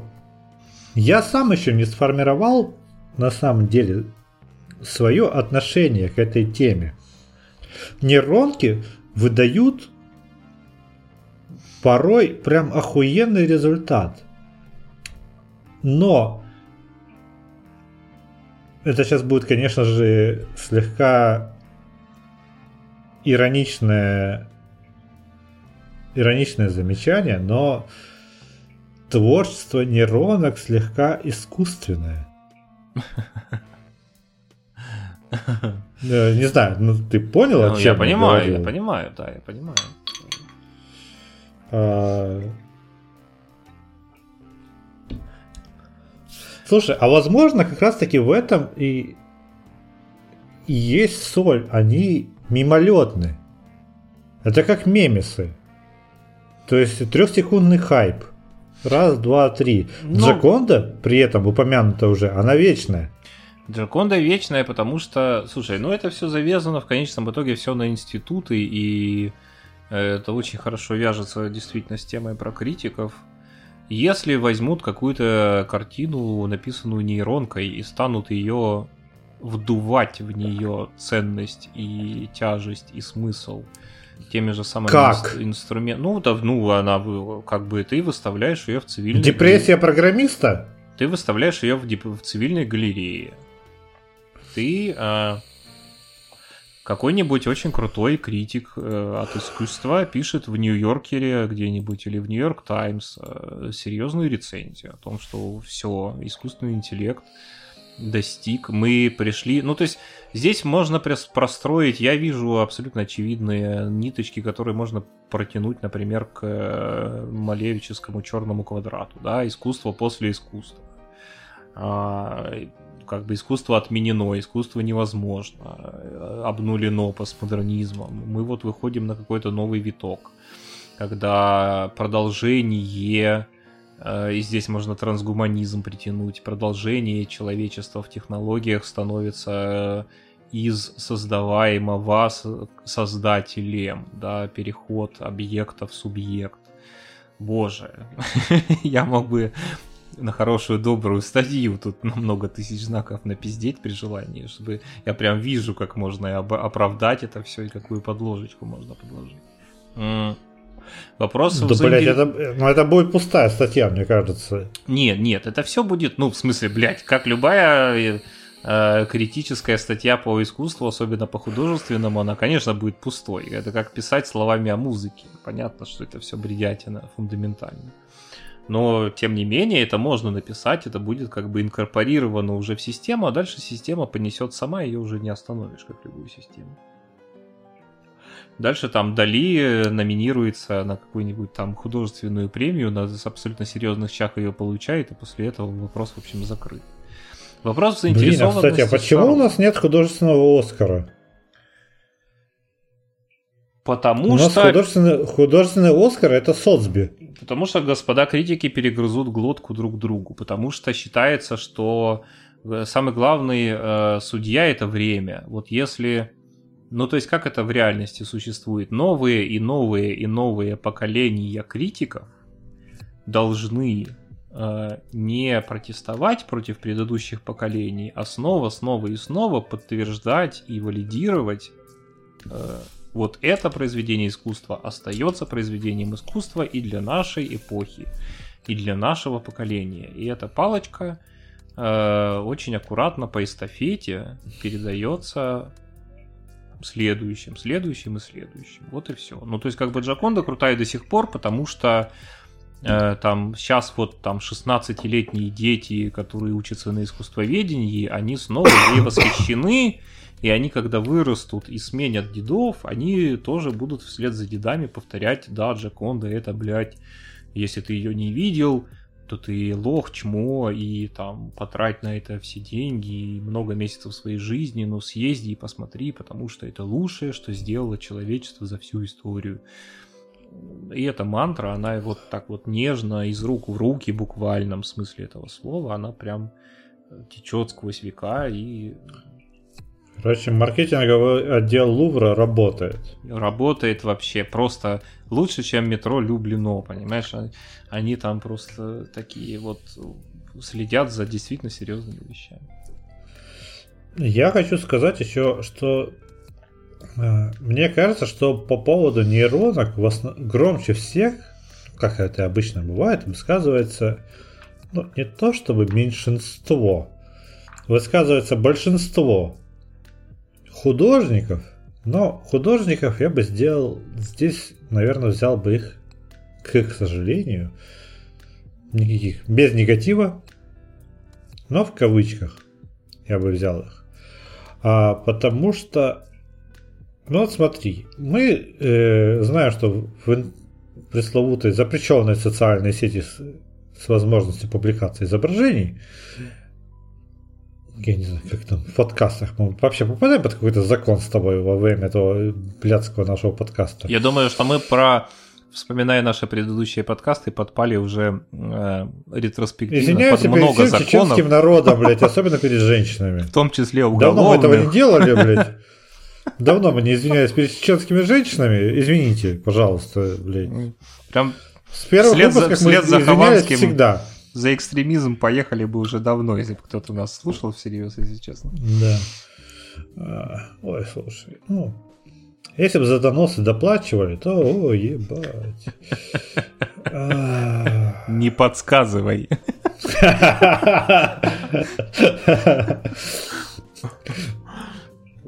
Если по твоему доносу сели на 5 лет, 10 тысяч. Реферальная, 10 лет. реферальная ссылочка. Реферальная ссылка на донос. Блять. Короче, э, в различных инстаграмах, телеграмах и других э, там ватсапах, а, ну и ВК, конечно же, мы не будем забывать, самая безопасная сеть Российской Федерации, блять, ВК. А, пиши все, что хочешь, все свои мысли. Если хочешь поесть вкусной каши, блядь, и познакомиться поближе с бутылочным движением. А, Там существует огромное количество художников. Например, те, которые нарисуют твой портрет в стиле Marvel. Понял, о каких я говорю. Да, я понимаю. Художники ли они? Ну, блядь, нет. Ну, они сами себя могут, конечно же, бесконечно называть художниками. Но они при этом просто используют один прием, чтобы его бесконечно повторять. Ну, это Они ремесленничество, с- скорее так. Это ремесленничество, да. Э, И они при этом такие, вот, э, пришли мне свое фото, и там скажи, на какой холст ты хочешь это сделать, я за 5 тысяч, там, за 5-10 тысяч я тебе сделаю твой портрет в стиле Marvel. Что может сделать нейросеть? За минуту сделать твой портрет в стиле Marvel, за сколько? За нихуя. Очень выгодно. Ну, звучит... Да, тебе нужно да, потом 10 из поебаться 10. и распечатать его.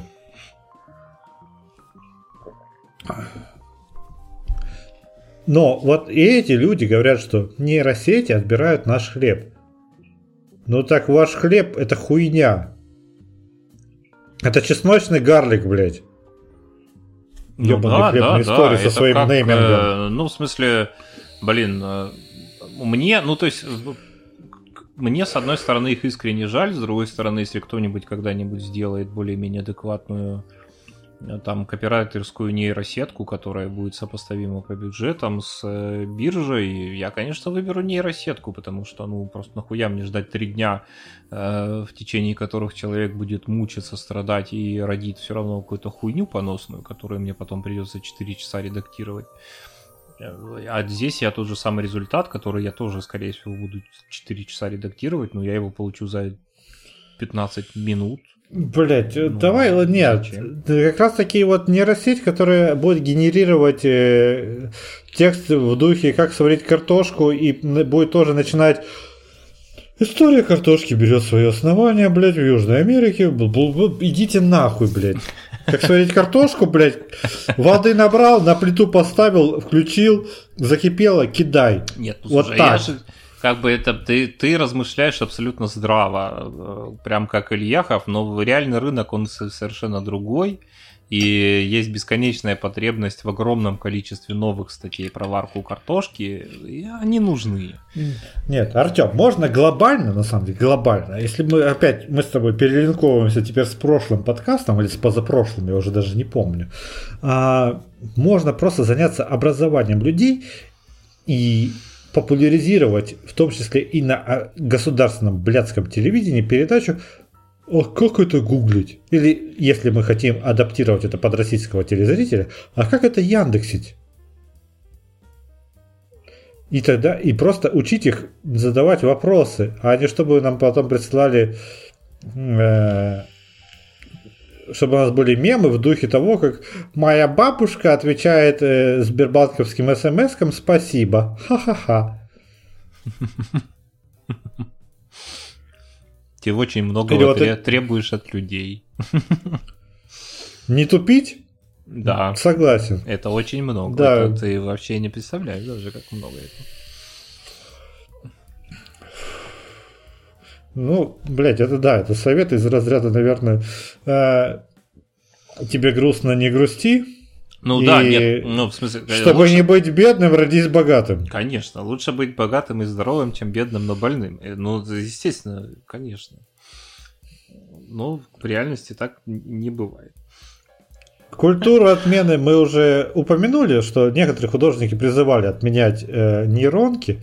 Но, кстати, это не совсем касается э, темы нашего повествования, что как это, пом-пом-пом, а, не художественных нейронок, а других. Но, например, звукозаписывающий лейбл Capital Records разорвал отношения с виртуальным рэпером FN Meka за то, что тот употреблял в своей песне слово на букву N. Очень хочется критически высказаться о людях, которые... Я хочу, подожди секунду. Э, Рэпер FN Meka создан несколько лет назад фирмой Factory New Records. Его рисует, озвучивает искусственный интеллект, который также пишет музыку и тексты для его песен. Да. У него у этого рэпера 10 миллионов подписчиков на ТикТоке и более полу, полумиллиона на Spotify. Куда вот смотрели... теперь ебош. А то куда смотрели юристы, я не понимаю. Ну, в смысле, это ультракоммерческий продукт сознательно созданный как коммерческий продукт. Ну, блядь, это надо Если открывать это... базу слов. Сделаем шаг и... назад. Сделаем шаг назад. Если это не сознательная пиар-акция такая провокативная по раскрутке этой хуйни, потому что внезапно... То есть разорвал один, один лейбл, и потом оказывается, что дочка этого лейбла ну, э, перезаключила договор? Да, что-нибудь там, ну как бы надо смотреть на эту историю в разрезе времени, чем она закончилась и все такое прочее. Но если это неосознанная такая провокативная пиар-акция, то это просто тупость и просто не доглядели, очевидно, потому что э, явно большой проект, вложены большие ресурсы, я уверен, что вложены большие ресурсы, всем этим занимается ну, в конечном итоге... 2, да, чужие, как бы живые люди, профессионалы, то есть с хорошей зарплатой и прям все такое. Что там они, где, почему они решили опубликовать это, то, что там, там звучало Нигер, э, ну, без попутал, судя по всему. Я думаю, что даже если этот проект загнется, на ему на смену вырастут новые 20 таких же рэперов цифровых. Понимаешь, которые... ты только что убил всю нашу американскую аудиторию. Я понимаю. Ну, я, во-первых, во-первых, как я уже говорил, по-моему, кстати, Любимый подкаст твоей мамы, да. В предыдущем подкасте, да, даже дело не в этом, я как, э, так сказать, э, две простые мысли. В России никогда не было негритянского рабства, поэтому эта тема с абсолютно любой точки зрения, в любой системе измерений этических и смысловых абсолютно никак к нам не относится. Второе, э, прямо противоположное первому, чем, чем, чем русский крестьянин отличается от нигера? Вот я, как потомок русских крестьян, и какой-нибудь негр, который живет сейчас в Нью-Йорке, и он потомок э, бедных пацанов с э, плантации, я как брат брату ему протягиваю руку и говорю, здравствуй, дорогой, я белый, но ты не поверишь, что делали с моими предками. Примерно то же самое, что и с твоими, а может быть и похуже. Поэтому прости, но мне искренне кажется, что я могу говорить о тебе так, как ты о себе говоришь, и ты можешь говорить обо мне. Этот сраный русский крестьянин, пожалуйста, конечно, потому что просто это правда. Блин, а, а я тогда кто, блин? Потому что если закапываться в мою э, генеалогию, то там сельский учитель, э, церковный капеллан э, казачьего войска, польские дворяне. Понятно, недобитая интеллигенция и вот эти всякие Конечно. польские элементы, тоже недобитые в свое время. Это, это извини, а зато в честь одного из моих предков названа Яблановка, а в честь твоего предка кто? А Ты. В, в честь моего предка я уже, да, дважды поменявший фамилию. Сначала туда, потом обратно. Нет, ну слушай, ты, ладно, ты недобиток, с тобой все понятно. А мне можно. Эм... Вот оно, пролетариат против интеллигенции. Мы снова... Ну, меня, меняем название подкаста, блядь. Спец, спецвыпуск. Какой раз? Четвертый, блядь. Четвертый, да. Кстати, мы на спецвыпуск почти дособирали. У нас уже там больше трех с половиной тысяч чудно. Именно сейчас это наиболее актуально, когда границы окончательно, как раз к тому моменту, когда они окончательно закроются, э, можно Да, будет... да, да, докиньте полторы тысячи, блядь, и Очень, очень Артемом... э, абстрактно и философски поразмышлять о Северной Европе. Мы на 4 часа запишем подкаст про скандинавские страны. А.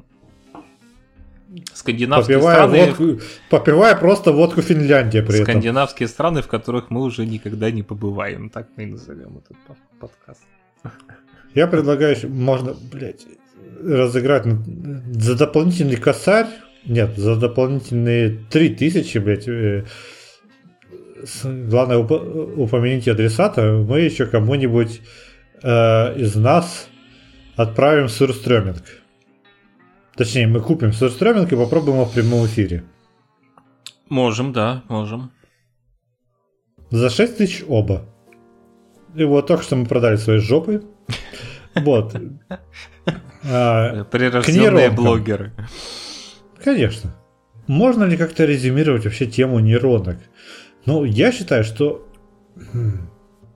Можно, можно, Блядь, я ну, скажу. Ну, подожди, как?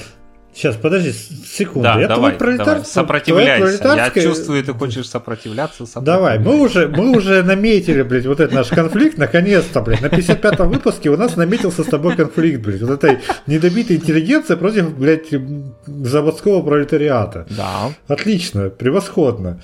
Хотя как раз таки, мне кажется, что у массового зрителя, слушателя и зна- знателя Артема э, Артем считается недобитой интеллигенцией. Да, это распространенная когнитивная иллюзия. Как... Да. Уже и когнитивная иллюзия пошла, даже не искажение, иллюзия, блядь. Он уже... Быдло свои термины выдумывает. Мы любим это, да. Кринж, блядь. А, все-таки, когда ты ходишь по художественной галерее, где грамотно развешаны картины э, одного и того же художника, по хронологии, очень желательно по хронологии, то есть по периодам его творчества, и ты знаешь его бэкграунд, что в этот период он доедал хуй без масла. И вот у него не было денег, он вот вот эти красные краски, это кровь его, он, блядь, резал себя и, блядь, кровью дорисовывал, блядь, потому что... Или вот эта синяя краска, он прям мать заложил, потому что синяя краска или там фиолетовая краска в те времена были очень дорогими. То в нейронках этого нет ни хера. В нейронках ты просто оцениваешь картинку, ну а по каким критериям ты ее оцениваешь? Она такая типа норм, не норм. В ней нет глубины, она плоская у нейронки нет и не может быть никакого нахер бэкграунда, кроме искусственного, которого ты упоминал чуть раньше, но этот э, бэкграунд, он скорее саркастичный, ироничный, и вот как раз это какая-то издевка над э, реальными художниками. С другой стороны, если взять современных художников, то у них по большому счету. Но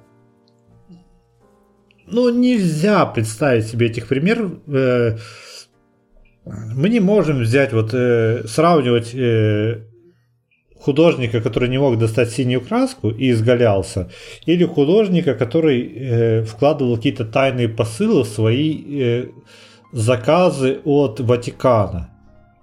Потому что в современных реалиях Ничего такого нет. Если ты хочешь рисовать, ты, блядь, просто берешь и рисуешь. Ты идешь в Леонардо или заказываешь на Озоне или на другой доступной тебе онлайн-площадке краски и рисуешь. Тебя никто никак не ограничивает политически, ну, за редкими исключениями. Все-таки, ну, такой у нас мир. А, религиозно, если ты не живешь в исламской стране.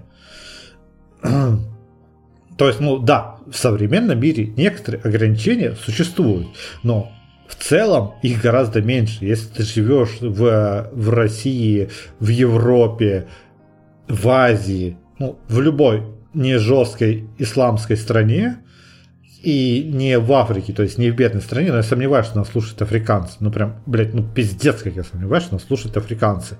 Ну, вряд ли, да. То ты просто идешь, покупаешь холсты, которые, скорее всего, уже загрунтованные, блядь. А, или ты, ты, ты спокойно покупаешь грунт, блядь, спокойно покупаешь любые, блядь, краски. У тебя синего, блядь, 55 оттенков. У тебя пурпурного 90 оттенков. Ты можешь просто сделать картину 50 оттенков пурпура. У тебя при этом нет никакого бэкграунда. Твой бэкграунд единственное, это твое психологическое здоровье. И, кстати, это пытаются про- продавливать инстаграмовские художники, что я рисовала эту картину после того, как рассталась с парнем. Но я, как человек, который идет после кассы в туалет и смотрю на эту картину, не уловлю этого бэкграунда твоего. Уж прости.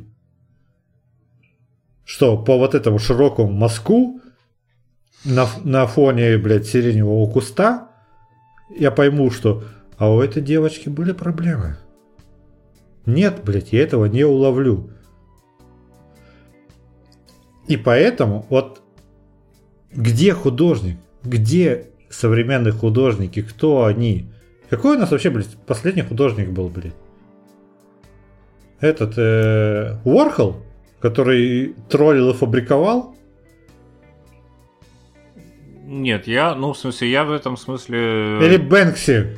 чу- чудовищный ретроград и э, как это, все, все мои поэты любимые из 50-х. А э, последний т- человек, который на меня произвел прям до мурашек и неизгладимое впечатление, это, собственно, Дали, и все.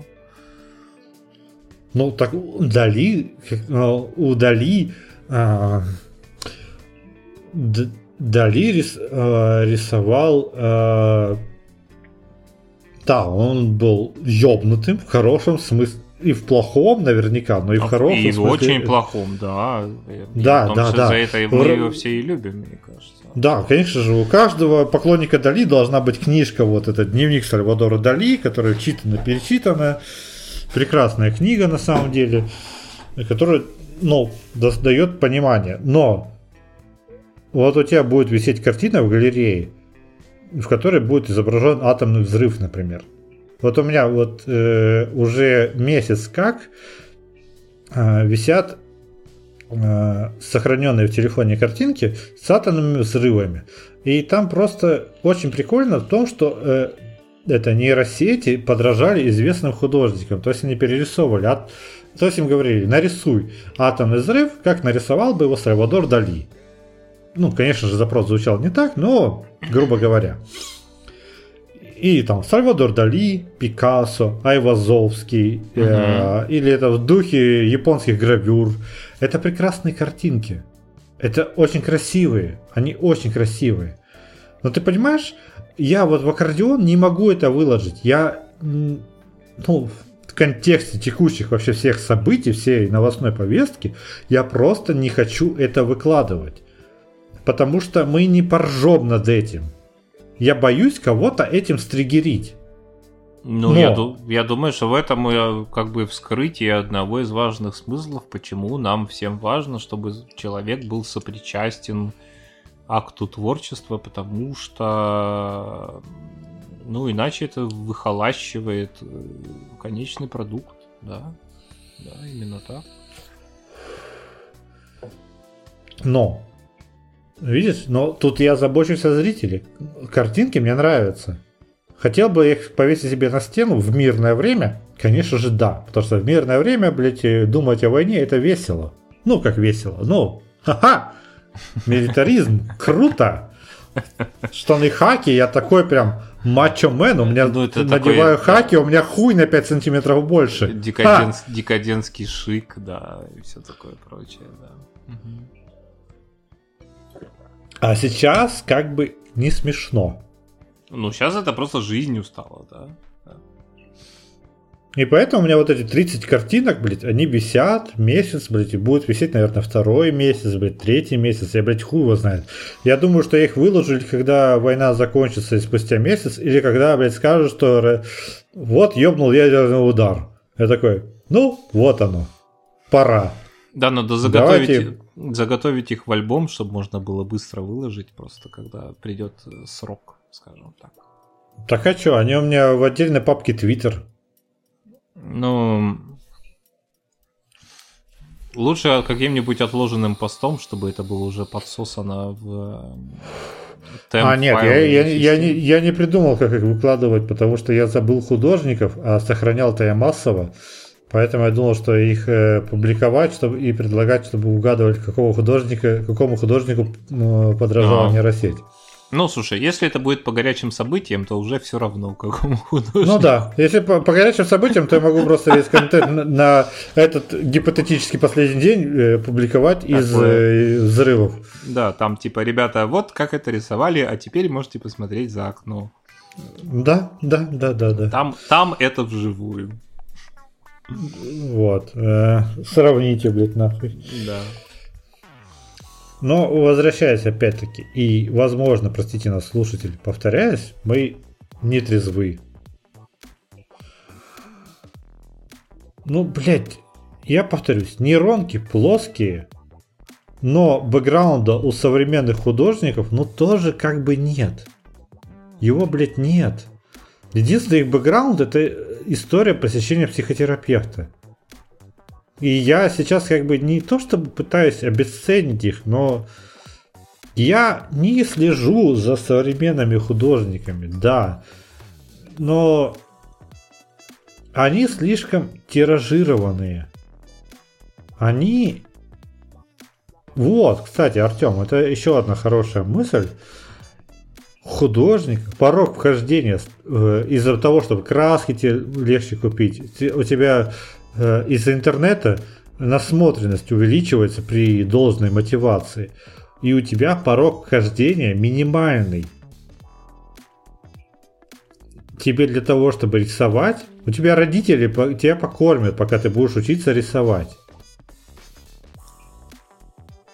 А не ты будешь просто рисовать в перерывах между тем, что ты должен батрачить на строительство очередного Акрополя условного, да? Порог вхождения минимален. Количество художников стало. Сейчас художников, я думаю, что по сравнению с, даже с периодом 50 лет назад, а не говоря уж о столетнем периоде, стало кратным большим и их ценность кратно размазалась между ними. Ну да, да, по большому счету так и, и есть. поэтому они с нейронками, большинство из них тождественны. Потому что... Почему? Потому что за хорошим художником должен быть бэкграунд. Потому что мы уже с Артемом говорили об этом в предыдущих выпусках и упоминали в этом. Критики и, ну, короче, цена произведения никак не влияет на ценность произведения. Да, у них очень крутой рынок, это абсолютно не коррелирующие друг с другом категории. Да. Так получается в итоге что, похуй? Что нейронки, что современные художники, похуй. Похуй, да, похуй. Это печально почему-то. Я не знаю, мне казалось, мне, мне хотелось, чтобы человек, человеки победили. А они как-то по моим же собственным суждениям и не побеждают. Ну так они не должны побеждать. Э, размытие. Нет, ну э, вся проблематика с принятием этого, она совершенно понятна. Каждый раз, когда человечество переходит к более простым средствам производства, много жоп взрывается, прям э, факелами, фейерверками, даже самыми настоящими. Это нормально. Вопрос в том, что мы, где мы обнаружим себя, пройдя через этот э, процесс. И тут я просто повторюсь, э, по-моему, я сегодня об этом уже сказал, художники, художники настоящие, то есть, ну, э, уточню, люди по-настоящему талантливые. Никуда не денутся, потому что нейронки это не более чем э, кисти и краски. Они могут быть бесконечно прикольными. Эм, мы никогда не научимся их по-настоящему ценить один хрен. Ну, все равно нам хочется, нам нужно, это прям критическое требование, чтобы человек благословил своим прикосновением э, этот там цифровой арт-объект, хотя бы даже он там мазнул пару раз, может быть, ну и похуй, там уточнил чуть-чуть тот результат, который получила нейросеть. А, а можно я тебя перебью уже сейчас? Конечно. Конечно, нужно. А как, как, как ты поймешь талант, если у тебя нет насмотренности? Если ты просто смотришь на условный атомный взрыв, нарисованный нейронкой, и он заебись, он красивый. Вот та же самая художница, про которую я упоминал сегодня, которая час 10 и 100, да, по большому счету зрителю похуй между картиной, которая зарис... нарисована за час, и картиной нарисована за 100 часов. И ты уже в самой, кстати, в самом этом, э, в самом рассказе заложена вся ценность. Просто большее количество времени, следовательно, большее количество деталей.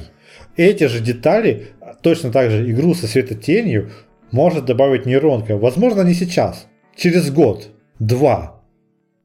Еще пять лет мы вообще не отличим, блядь, нахуй. Понимаешь?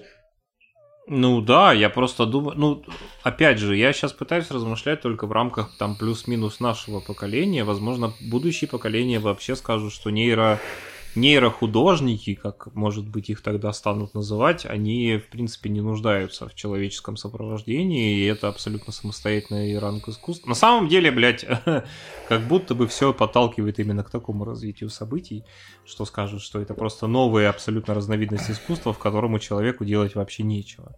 А, но сейчас, сейчас я вот прям глубоко убежден, Э, хотя мне нечем особо аргументировать, что установка такая, что пока человек не благословил, все равно это какая-то хуета, и э, я не буду тратить на это время, потому что, ну, как бы все все еще в рамках этого мифа древнего о том, что вот, там, есть избранные, которых Господь поцеловал, и они великие, и если это не их рук дело, то это как будто бы не высокое искусство. Хорошо ли это? Да хуй его знает. Может быть и плохо. Может быть это какой-то элитаризм там уже ненужный в наше время и лишний. Но так, так работает искусство. Да? То есть мы, мы, мы смотрим на Джаконду, которую мы уже много раз упоминали в этом выпуске, именно потому, что это Леонардо, а не кто-то другой, а не Вася Пупкин какой-нибудь там, ну, неймовский. Это огромный миф, это очень авторитетное имя, крутое, раскрученное, прям ебуче раскрученное. Именно это придает этой картине огромный дополнительный вес. Я думаю, что эта система все еще жива, все еще работает и, по крайней мере, пока что никуда не делась. Take. А... Живи. Мы с тобой упомянули художников и, и нейросети. А, но при этом мы э, абсолютно не затронули такой очень важный момент для этой темы, как дистрибуция. Угу. А это для э, понимания, ну, для популяризации твоего произведения, и потому что чем больше людей видит и чем больше оно э, людям нравится, это повышает ценность твоего произведения. Правильно? Я считаю, что ты скажешь да. А, пока ты затягиваешься, ты наверняка покивал. Я покивал, да. Вот.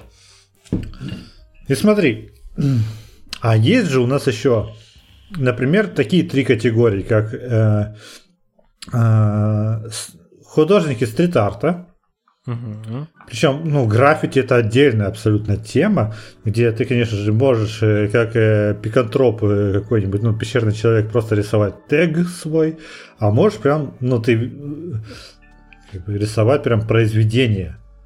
Ты наверняка в, в Питере, да и не только в Питере, но опять-таки тот же Бэнкси. А, почему Бэнкси популярен? Потому что он Бэнкси. Да. Но он уже образчик, а, образчик искусства, он имплементирован в систему и все такое прочее. Вот именно. А, даже несмотря на все эти истории с, с картинами на аукционе, которые после покупки самоуничтожаются. Это тоже акт искусства. Абсолютно идеальный искусства. акт искусства, да, да. Это вот этот постмодернизм, как он есть. Да. А, но при этом есть же просто вот ты идешь по улице, ты видишь охуительную просто картину, которая нарисована, ну, ты прям видишь, что нарисована качественно, нарисована талантливо, там светотень, прям вот эти, какой-то сюжет заложен. Ты видишь, что и с точки зрения смысла, и с точки зрения э, ремесленничества в ней все органично. И ты можешь даже, возможно, ты даже приостановишься на этом месте, ты запомнишь конкретно эту локацию. Ты, если там захочешь, ты потом будешь планировать какую-нибудь прогулку, чтобы снова посмотреть на эту картину, свидание, чтобы показать ее, да, чтобы показать, что вот смотри, как я могу замечать красоту, допустим, да? Да, да. А, и точно так же у нас есть э, татуеры, татуировщики, они же тоже и художники, и ремесленники одновременно. Да. Они некоторым ты приносишь, говоришь, ну хочу бабочку, короче, на копчике. Кто-то тебе пошлет нахуй, другой просто под, картинку из интернета загрузит, а третий скажет, я из интернета не набиваю, блядь, бабочку на копчике я тебе набью. То есть он ремесленник. Но я ее перерисую в своем собственном видении, в своем стиле. И он, получается, опять-таки, вот он будет рисовать ее. И как бы там будет отражение и моего ТЗ, бабочка. А, но при этом там будет его видение и его настроение в, дан, в момент создания этого эскиза. Потом, конечно же, возможны правки, но тем не менее. Но татуировщики, кстати, они вот по-разному относятся. Кто-то очень жестко, то я вот рисую, правых не вношу, вот такой вот есть эскиз, ты его или набиваешь, или идешь нахуй. Есть такие, которые, вот мой эскиз, пожалуйста, по, ну, если вы хотите в него внести правки, то, конечно, мы внесем в него правки. можно внести, да, да. Да, вот, я вот нарисовал тут, короче, треугольник внутри круга, но если вы хотите добавить туда котенка, крылья, ангела, бабочку и прочее... Я думаю, то, что они просто попадают в разные целевые аудитории. Кто-то хочет, э, ну, мастеру отдаться, скажем так, а кто-то не хочет. Так это зависит от позиционирования. Да. Но это позиционирование, кстати, о, блядь, это позиционирование, оно временное. Вот, про временность мы еще не поговорили. Сука, это новый пласт этой темы, блядь. Потому что татуировка твоя, э, ты ее набил, если у тебя много татуировок, то ты, возможно, через 5 лет тебе, через 10-15 лет тебя спросят, охуеть, вот эта бабочка. Очень мало людей спрашивают, а у кого ты ее набивал? А кто тебе ее бил? Такую красивую бабочку на твоем копчике. Ну, согласись, это, ну, э, ну, очень сложно представить, что тебе задают такой вопрос. Ну, он странноватый, да. да. Но эти художники, они, они же представляют, что это именно так происходит. Это приведет им новых клиентов. То есть они все-таки думают о клиентах. Они не оставляют свой след. Но ты потом через три года думаешь, блядь, я набил бабочку на копчике, я че, ебанутый? И ты перерисовываешь это, что это не бабочка, а хвост динозавра по твоей спине, который перелегает там через жопу в ляжку, хуяшку. И от художника твоего остается только два крыла. А художник этот потом думает, я рисовал бабочек, я еще долбоеб. Я теперь рисую только олдскульный, блядь, джапан-панк. И больше ничего. Вот такая да, вот например, у меня ниша. Да, да. Все, олдскульный джапа-панк, что бы это ни значило. Вот все. Это сейчас на хайпе, через два года на хайпе будет другое, я, конечно же, переосмыслю свое видение. Следовательно, татуеры тоже ремесленники нихуя не могут считаться художниками. Да. Обиделись ли сейчас татуеры? Да. Да, очень сильно. А, но стрит-арт артисты, почему они, например, не выкладывают стрит-арт артисты, причем делают неплохие иногда деньги, они э, рисуют свои работы, и тут вопрос только в том, что они бунтари, которые делают это, ну вот, э, знаешь, есть вот бедные художники, которые делают это ради идеи. Есть художники, которые оставляют все-таки свои подписи, на них нет, нет, да можно выйти. Она вот, вот она, э, э там девочка, мальчик э, забили какой-нибудь э, фасад дома, или как это называется, боковая сторона дома, как есть же термин, ты не знаешь? Не помнишь? Бок дома, не знаю. Хорошо, да, отличный термин. Бок дома. Архитектурный, уверен, что так написано. А, забили, они оставила свою подпись, в Инстаграме по этой подписи находится, и к ней обращается Мэри, говорит, во-первых, ты пидораска, с тебя штраф 5000 рублей, во-вторых, вот тебе заказ на 500 тысяч рублей. Да, есть два стула. За бабах... Да, за бабахой на мэрию. Нет, э, возможно, это скамейка, чувак. Они два Есть стула. две урбанистические скамейки.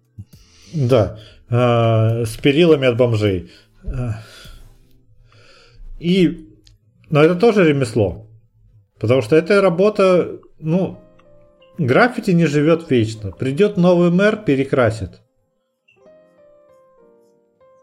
Граффити сколько? Граффити не может, наверное, считаться искусством, потому что сколько лет граффити? 20, 30, 40? Ну, с 80-х пусть возьмем, да? В России с 90-х. Ну, для, да. для искусства это, считаю, что младенчество. Это даже, ну, При... это такое раннее прям младенчество, да, да, да. При этом стрит-арт артистов, ну, их мало. Нет, ну, слушай, И подожди, равно... подожди, ты, ты опять разрушаешь как какой-то там элитарист, ну, э, мне, мне, мне кажется, что все это похерено, разрушено и уже не работает абсолютно. И современное Голос искусство... заводчанина. Да, да.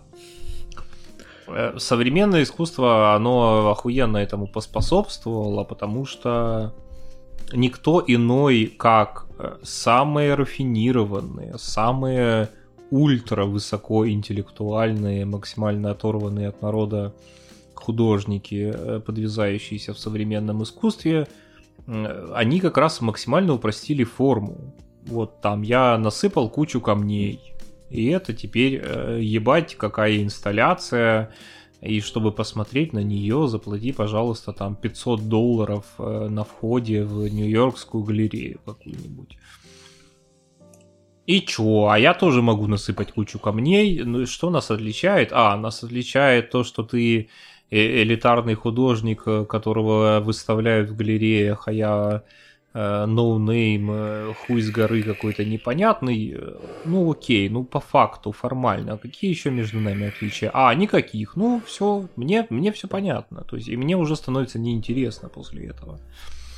Не, по факту отличие в том, что насколько ты умеешь вложить смыслов. Сколько ты можешь вложить ну, смыслов никаких. в том, что ты посрал. В кучу камней никаких а... смыслов вложить нельзя. Вот что. Блять, чувак, ну вспомни художника, который реально продавал свое говно в банках. И это да говно я покупали. Я понимаю, но в смысле, как бы с тех пор, как Можешь это... ли ты насрать в банку? Да. Купят ли твое говно в банке? Тебя именно, нахуй пошлют Именно, пиздец. я поэтому...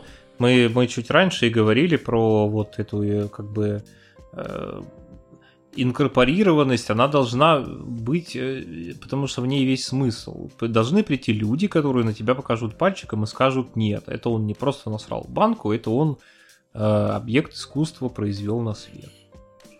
Прости, пожалуйста, но глоссарь, в, каком, в какой редакции глоссария Заводчанина было слово инкорпорированность? Я не знаю.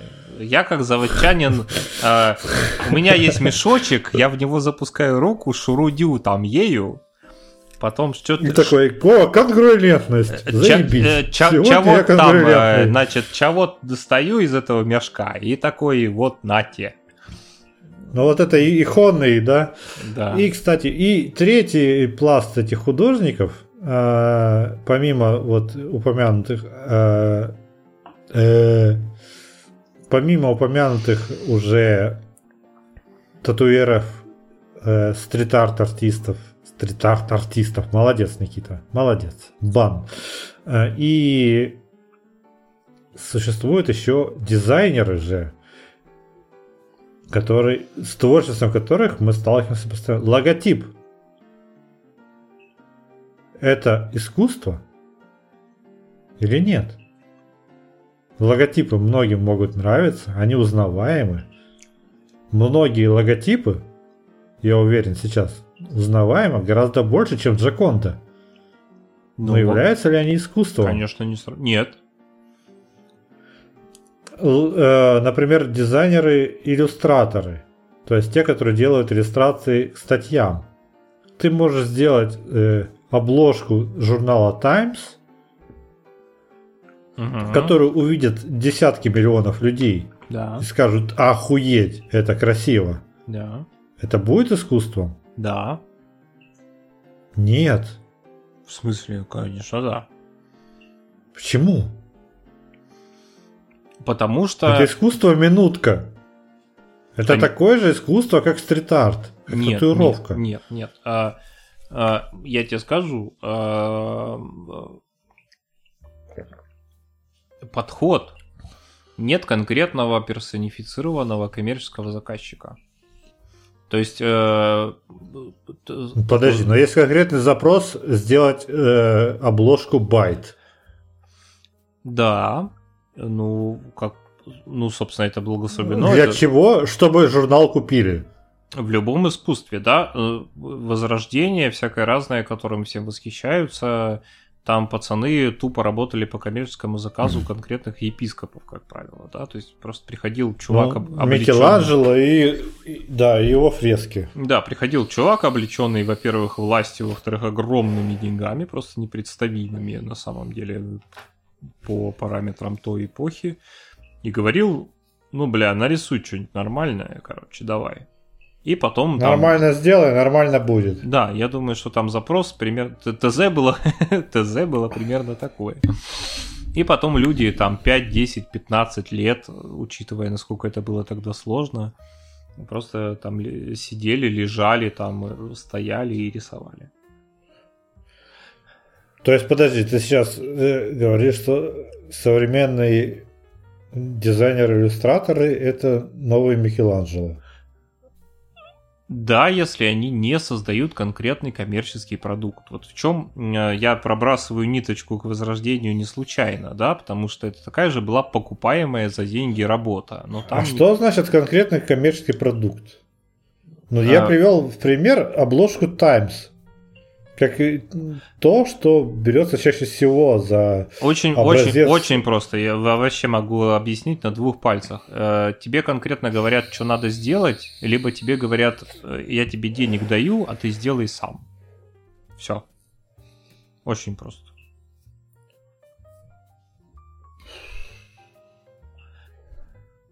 Ну хуй его знает. Мне кажется, что это просто видение одного главреда.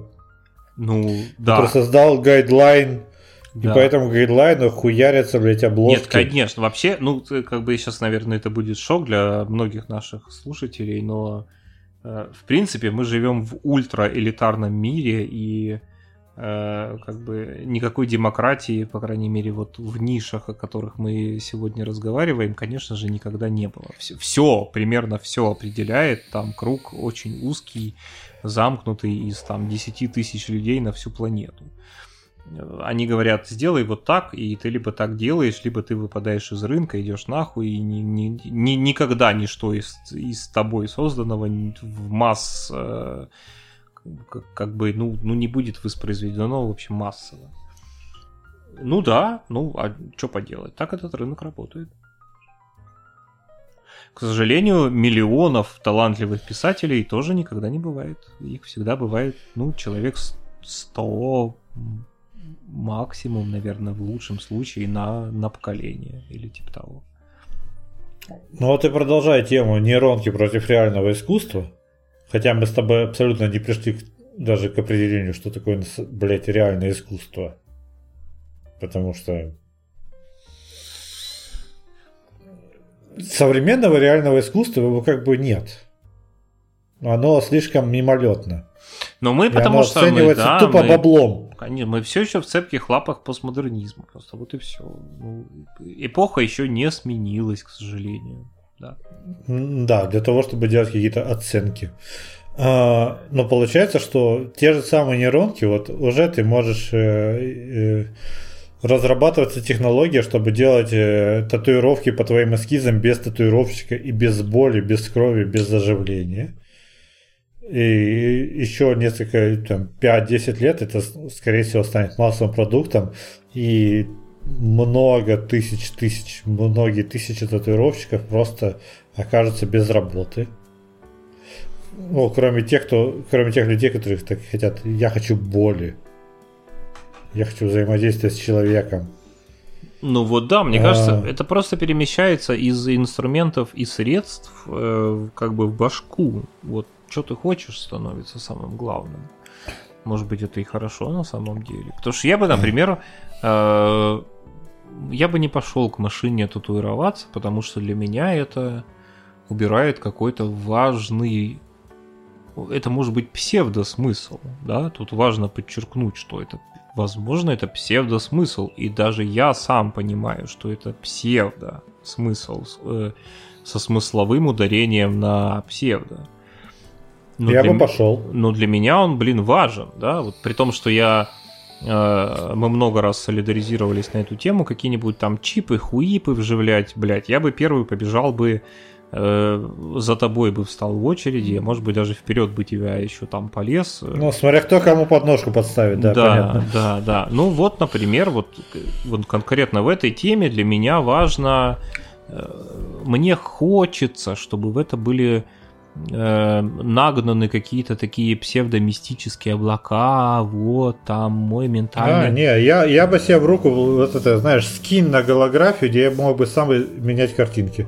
Ну вот, да. А я бы, например, не хотел бы. Я в этом смысле ретроград, мне бы хотелось бы, чтобы там наоборот какое-то там воспроизведение древних ритуалов, покалите меня вместо машинки, э, тупорылой, э, способствующей инфекциям, скорее всего, там древней иглой какой-нибудь. Ну, там. Понятно, просто грози, блядь, чернильное яблоко и грози потом мою плоть. Да, да, ну, такое что-то. Вот я прям, я прям хотел бы в это окунуться, потому что, ну, это для меня, вот индивидуально для меня какие-то в это индивидуальные вложенные субъективные смыслы. Хорошо ли это? Строго говоря, нет. Я думаю, что ты прав. На самом деле. Слушай, но я считаю, что э, рисуночек на моем теле, он мой, а не художника, который его делал. Вот, И связь вот. между этим рисуночком, э, она между э, этот рисуночек имеет связь со мной, а не с человеком, который его наносил. Очень хороший довод, который, с которым я не согласен. Мне кажется, что это э, для меня это сотворчество, да, то есть э, я когда там э, Димке Дивину свою спину в свое время подставлял, в этом был не только элемент гомосексуальной любви, но еще мне было важно, что я доверяю человеку, который там что-то свое. То есть это такая тонкая игра. Я что-то хочу, он что-то хочет. Мы Возможно, где-то совпадаем, где-то противостоим друг другу. И вот я такой как бы чуть поддаюсь, позволяю ему его смыслы там какие-то у себя на спине набить. И т.д. и т.д. Проникнуть в себя. Да? То есть, ну, то есть э, это как бы какая-то такие доп. ценность, которая возникает из того, что ты допускаешь вот этот вот самый какой-то конфликт с живым человеком. Меня это вот. очень сильно прикалывает, а... и поэтому к машине я бы не пошел бы, потому что она, конечно, сделает просто то, что я хочу, и... Окей. Это и прекрасно, и скучно для меня в один и тот же момент. Хорошо. А можно ли этот, получать, давай попробуем все-таки как-то резюмировать тему, можно ли вот этот опыт взаимодействия с человеком экстраполировать на нашу основную тему? Ну, то есть именно картинки нейронки и картинки реальных людей. И вот это их противопоставление. Насколько для тебя важно, нарисовал ли кар- эту картинку, нарисовал ли вот этого Пикачу э, компьютер или нарисовал этого, этого Пикачу э, Сережа Довлатов из Саратова. Мне у которого была в это время депрессия. Я скажу очень просто, И... мне вообще не важно. Вот именно потому, что это не касается... Наверное, я тоже... Тактильного взаимодействия? С чего? Наверное, я тоже выдаю себя таким этим э, ретроградом и устаревшим дедом в этом плане. Мне не важно, потому что это не касается вот моей самости, да, почему для меня супер важен контакт с татуировщиком, почему мне хочется, чтобы это был именно живой человек с какими-то там своими ценностями, проблемами, загонами, требованиями ко мне взаимными и всем таком прочим, потому что это вот телесное, это прям очень близко ко мне в буквальном физическом смысле. Что касается картинок, вообще вот no problem абсолютно. Вообще просто. Никаких То есть, и даже, ни даже, например, никаких. блюда, созданные нейронкой, тебе тоже были бы похуям. Да, вообще похуям. Абсолютно. Да. То есть э, э, разница только ну, серьезно, в тактильном взаимодействии. Да. То да. есть это ты, это твое внутреннее против твоего внешнего. Потому я, что ты да, и твои да, я думаю, вкусы и восприятие это все твое внешнее. Да, вот ли, лично у меня, я думаю, что этот водораздел проходит именно так. Ну, по крайней мере, Интересно, как, а... как я себе сам это объясняю, да, тут есть, э, хм, как у всех интеллигентных людей, не наебываю ли я сам себя, но... Как вот, ты заводчанин, да, блядь, отъебись от себя. Ладно, как заводчанин. Ты уже определись, блядь. Как заводчанин. Я говорю, ну да, нет, на самом деле Вообще никаких. Как типичный заводчанин, который пьет кальвадос. Да. А мне при этом, что, что занятно, мне при этом э, картинки, которые нарисованы людьми, а картинки, у которых есть какой-то бэкграунд, где можно почитать, э, которые добав, добавят картинки глубины, то есть, ну, то же самое пресловутые истории про краски, про депрессию художника во время создания этого произведения и какой-то исторический контекст, что ну, была такая-то мировая война э, или что беременная жена, и поэтому вот здесь вот считывается отсылка на это, для меня это интересно. Но татуировка, допустим, блядь, да пожалуйста, если у меня будет возможность купить лист А4 который я могу вырезать нужную форму, обернуть вокруг себя, и на мне появится татуировка, я, блядь, мигом это сделаю, блядь, максимально быстро.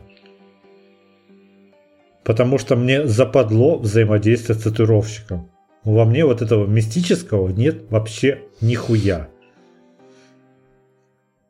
Ну вот это мне кажется И очень... мне кажется, что это прикольно, потому что, мне кажется, наши слушатели тоже вот сейчас такие, да, а да. это есть, и вот, э, блядь, мы... Очень хорошо, что мы разошлись в этом. Да, очень нащупали, мне кажется, прикольную тему, потому что она классно масштабируется на все остальные там какие-то разновидности искусства, потому что, наверное, э, там делая чуть шаг назад, э, возвращаясь к теме критиков, может быть, и вот там это да, как-то да. так работает, да? То есть кто-то такой, ну, блядь... Уже есть, уже есть музыка, написанная нейронками. Я, ну, слушай, я посмотрел э, клип... Э, был клип э, от э, вот, который полностью нарисован нейронкой, музыка написана нейронкой, только слова и их.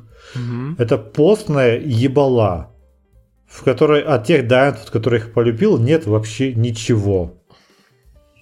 То есть мне не зашло вообще. Музыка должна писаться людьми. В музыке должны считываться эмоции человеческие. То есть вот как это э, есть... Э, Блять, это еще сейчас минут на 5-10 минимум, извини. Есть... Э, вот есть, э, была программа на MTV когда-то давно, песни, которые изменили вашу жизнь. Я всегда считал, что это хуета, блядь, конченая. Прям вот максимально конченая херня, блядь. Вот это... Что у тебя за жизнь такая была? Насколько ты странный человек, что тебе какой-нибудь... Э, условный Децл спел «Кто ты, кто ты, человек города в тумане», и ты такой «А реально, кто я?» И ты задумывался об этом и переосмыслил свою жизнь и изменил свою, блядь, э, сменил свою модус операнди. Ну, блядь, ну ты и человека говно, видимо, был. Не очень задумывался до этого. Потому что и, и вот я смотрел недавно прекраснейший материал от 15 главных э, песен, которые звучали в, в сериале Клиника.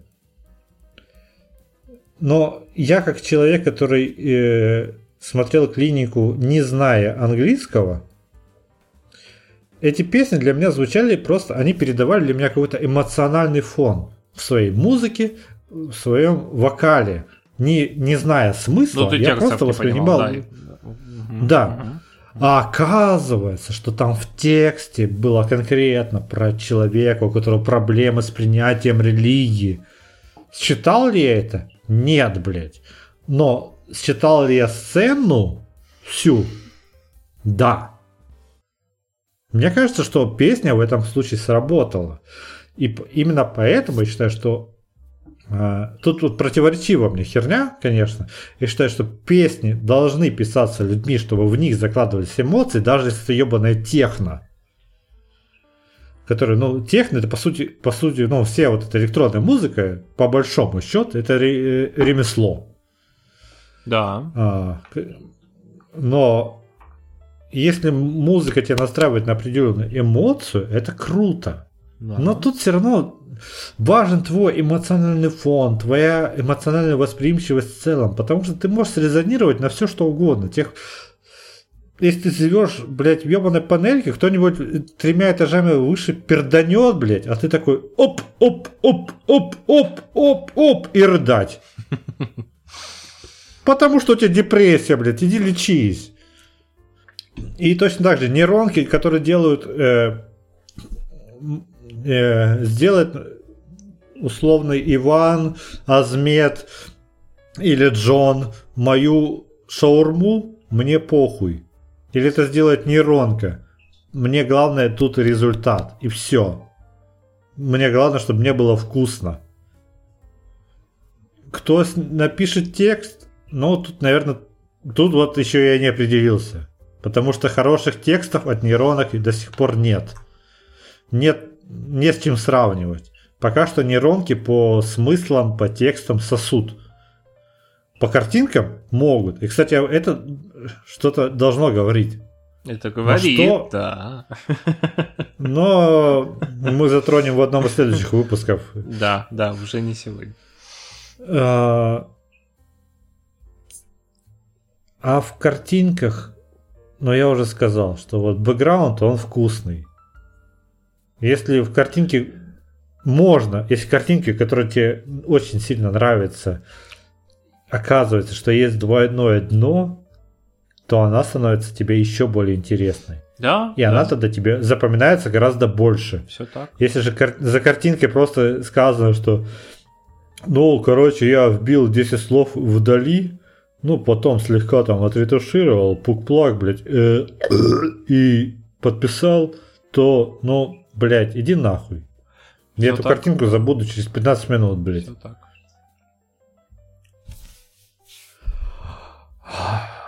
На этом 55 выпуск можно, пожалуй, и заканчивать. Да, пожалуй, пора резюмировать и правда. Резюмируй. Блять. А... Сказал, делай. Я так не люблю вообще-то, ну ладно. Инициатива, знаешь кого? Да, знаю. Знаешь, да. что делает? Вот и делай. Я думаю, ребятушки, что мы этим выпуском э, наглядно, прекрасно, очень ярко показали, что есть в мире не то не, э, не есть, а все еще остаются в мире, они никуда не делись, правда, правда, как бы вам ни казалось. Э, всякие разные прикольные, любопытные, возбуждающие ум штуки. Помните, во-первых, об этом, во-вторых, помните, что еще никогда за всю историю так не было, чтобы какие-то там абсурдные, абстрактные, непонятные государственные интересы замещали собой вашу самость, Никто этого у вас не отнимет. Э, и, наверное, третья вещь, о которой я хотел бы сказать сегодня. Нет такого пессимизма, в котором нельзя было бы найти оптимизм. Сейчас э, вы меня закидаете тряпками, санами и будете частично с эмоциональной точки зрения правы, но правда. Как нигде, наверное, в нашей стране есть прекрасный принцип, который говорит о том, что чем страшнее, тем и веселее. Вот я преисполнился этого настроения и хотел бы благословить вас на то, чтобы вы им тоже преисполнились. Нахуй все и живите своей жизнью с прямой спиной, не боясь и Пускай это выглядит абсурдно со стороны, но отрицайте. Вот просто отрицайте все, что происходит. Говорите, нет, идите нахуй, я пойду, мне надо почистить картошку. У вас там ядерная война, а мне надо почистить картошку. Пойдите ее и почистите. Правда, это высочайший этический акт разумного человека в нынешние времена с моей, конечно же, глубоко субъективной точки зрения. Пожалуй, все. А Артем решил нагнать немножко тлена и мрака, блядь, на нашу милую, блядь, и разудалую тему про нейронки. Но да, э, картошечка с радиоактивным пеплом, если вы не знали, самая вкусная. Так что приятного, блядь, аппетита. И до новых, надеюсь, встреч. По-любому. Пока. Чмоки, котики. Скоро увидимся.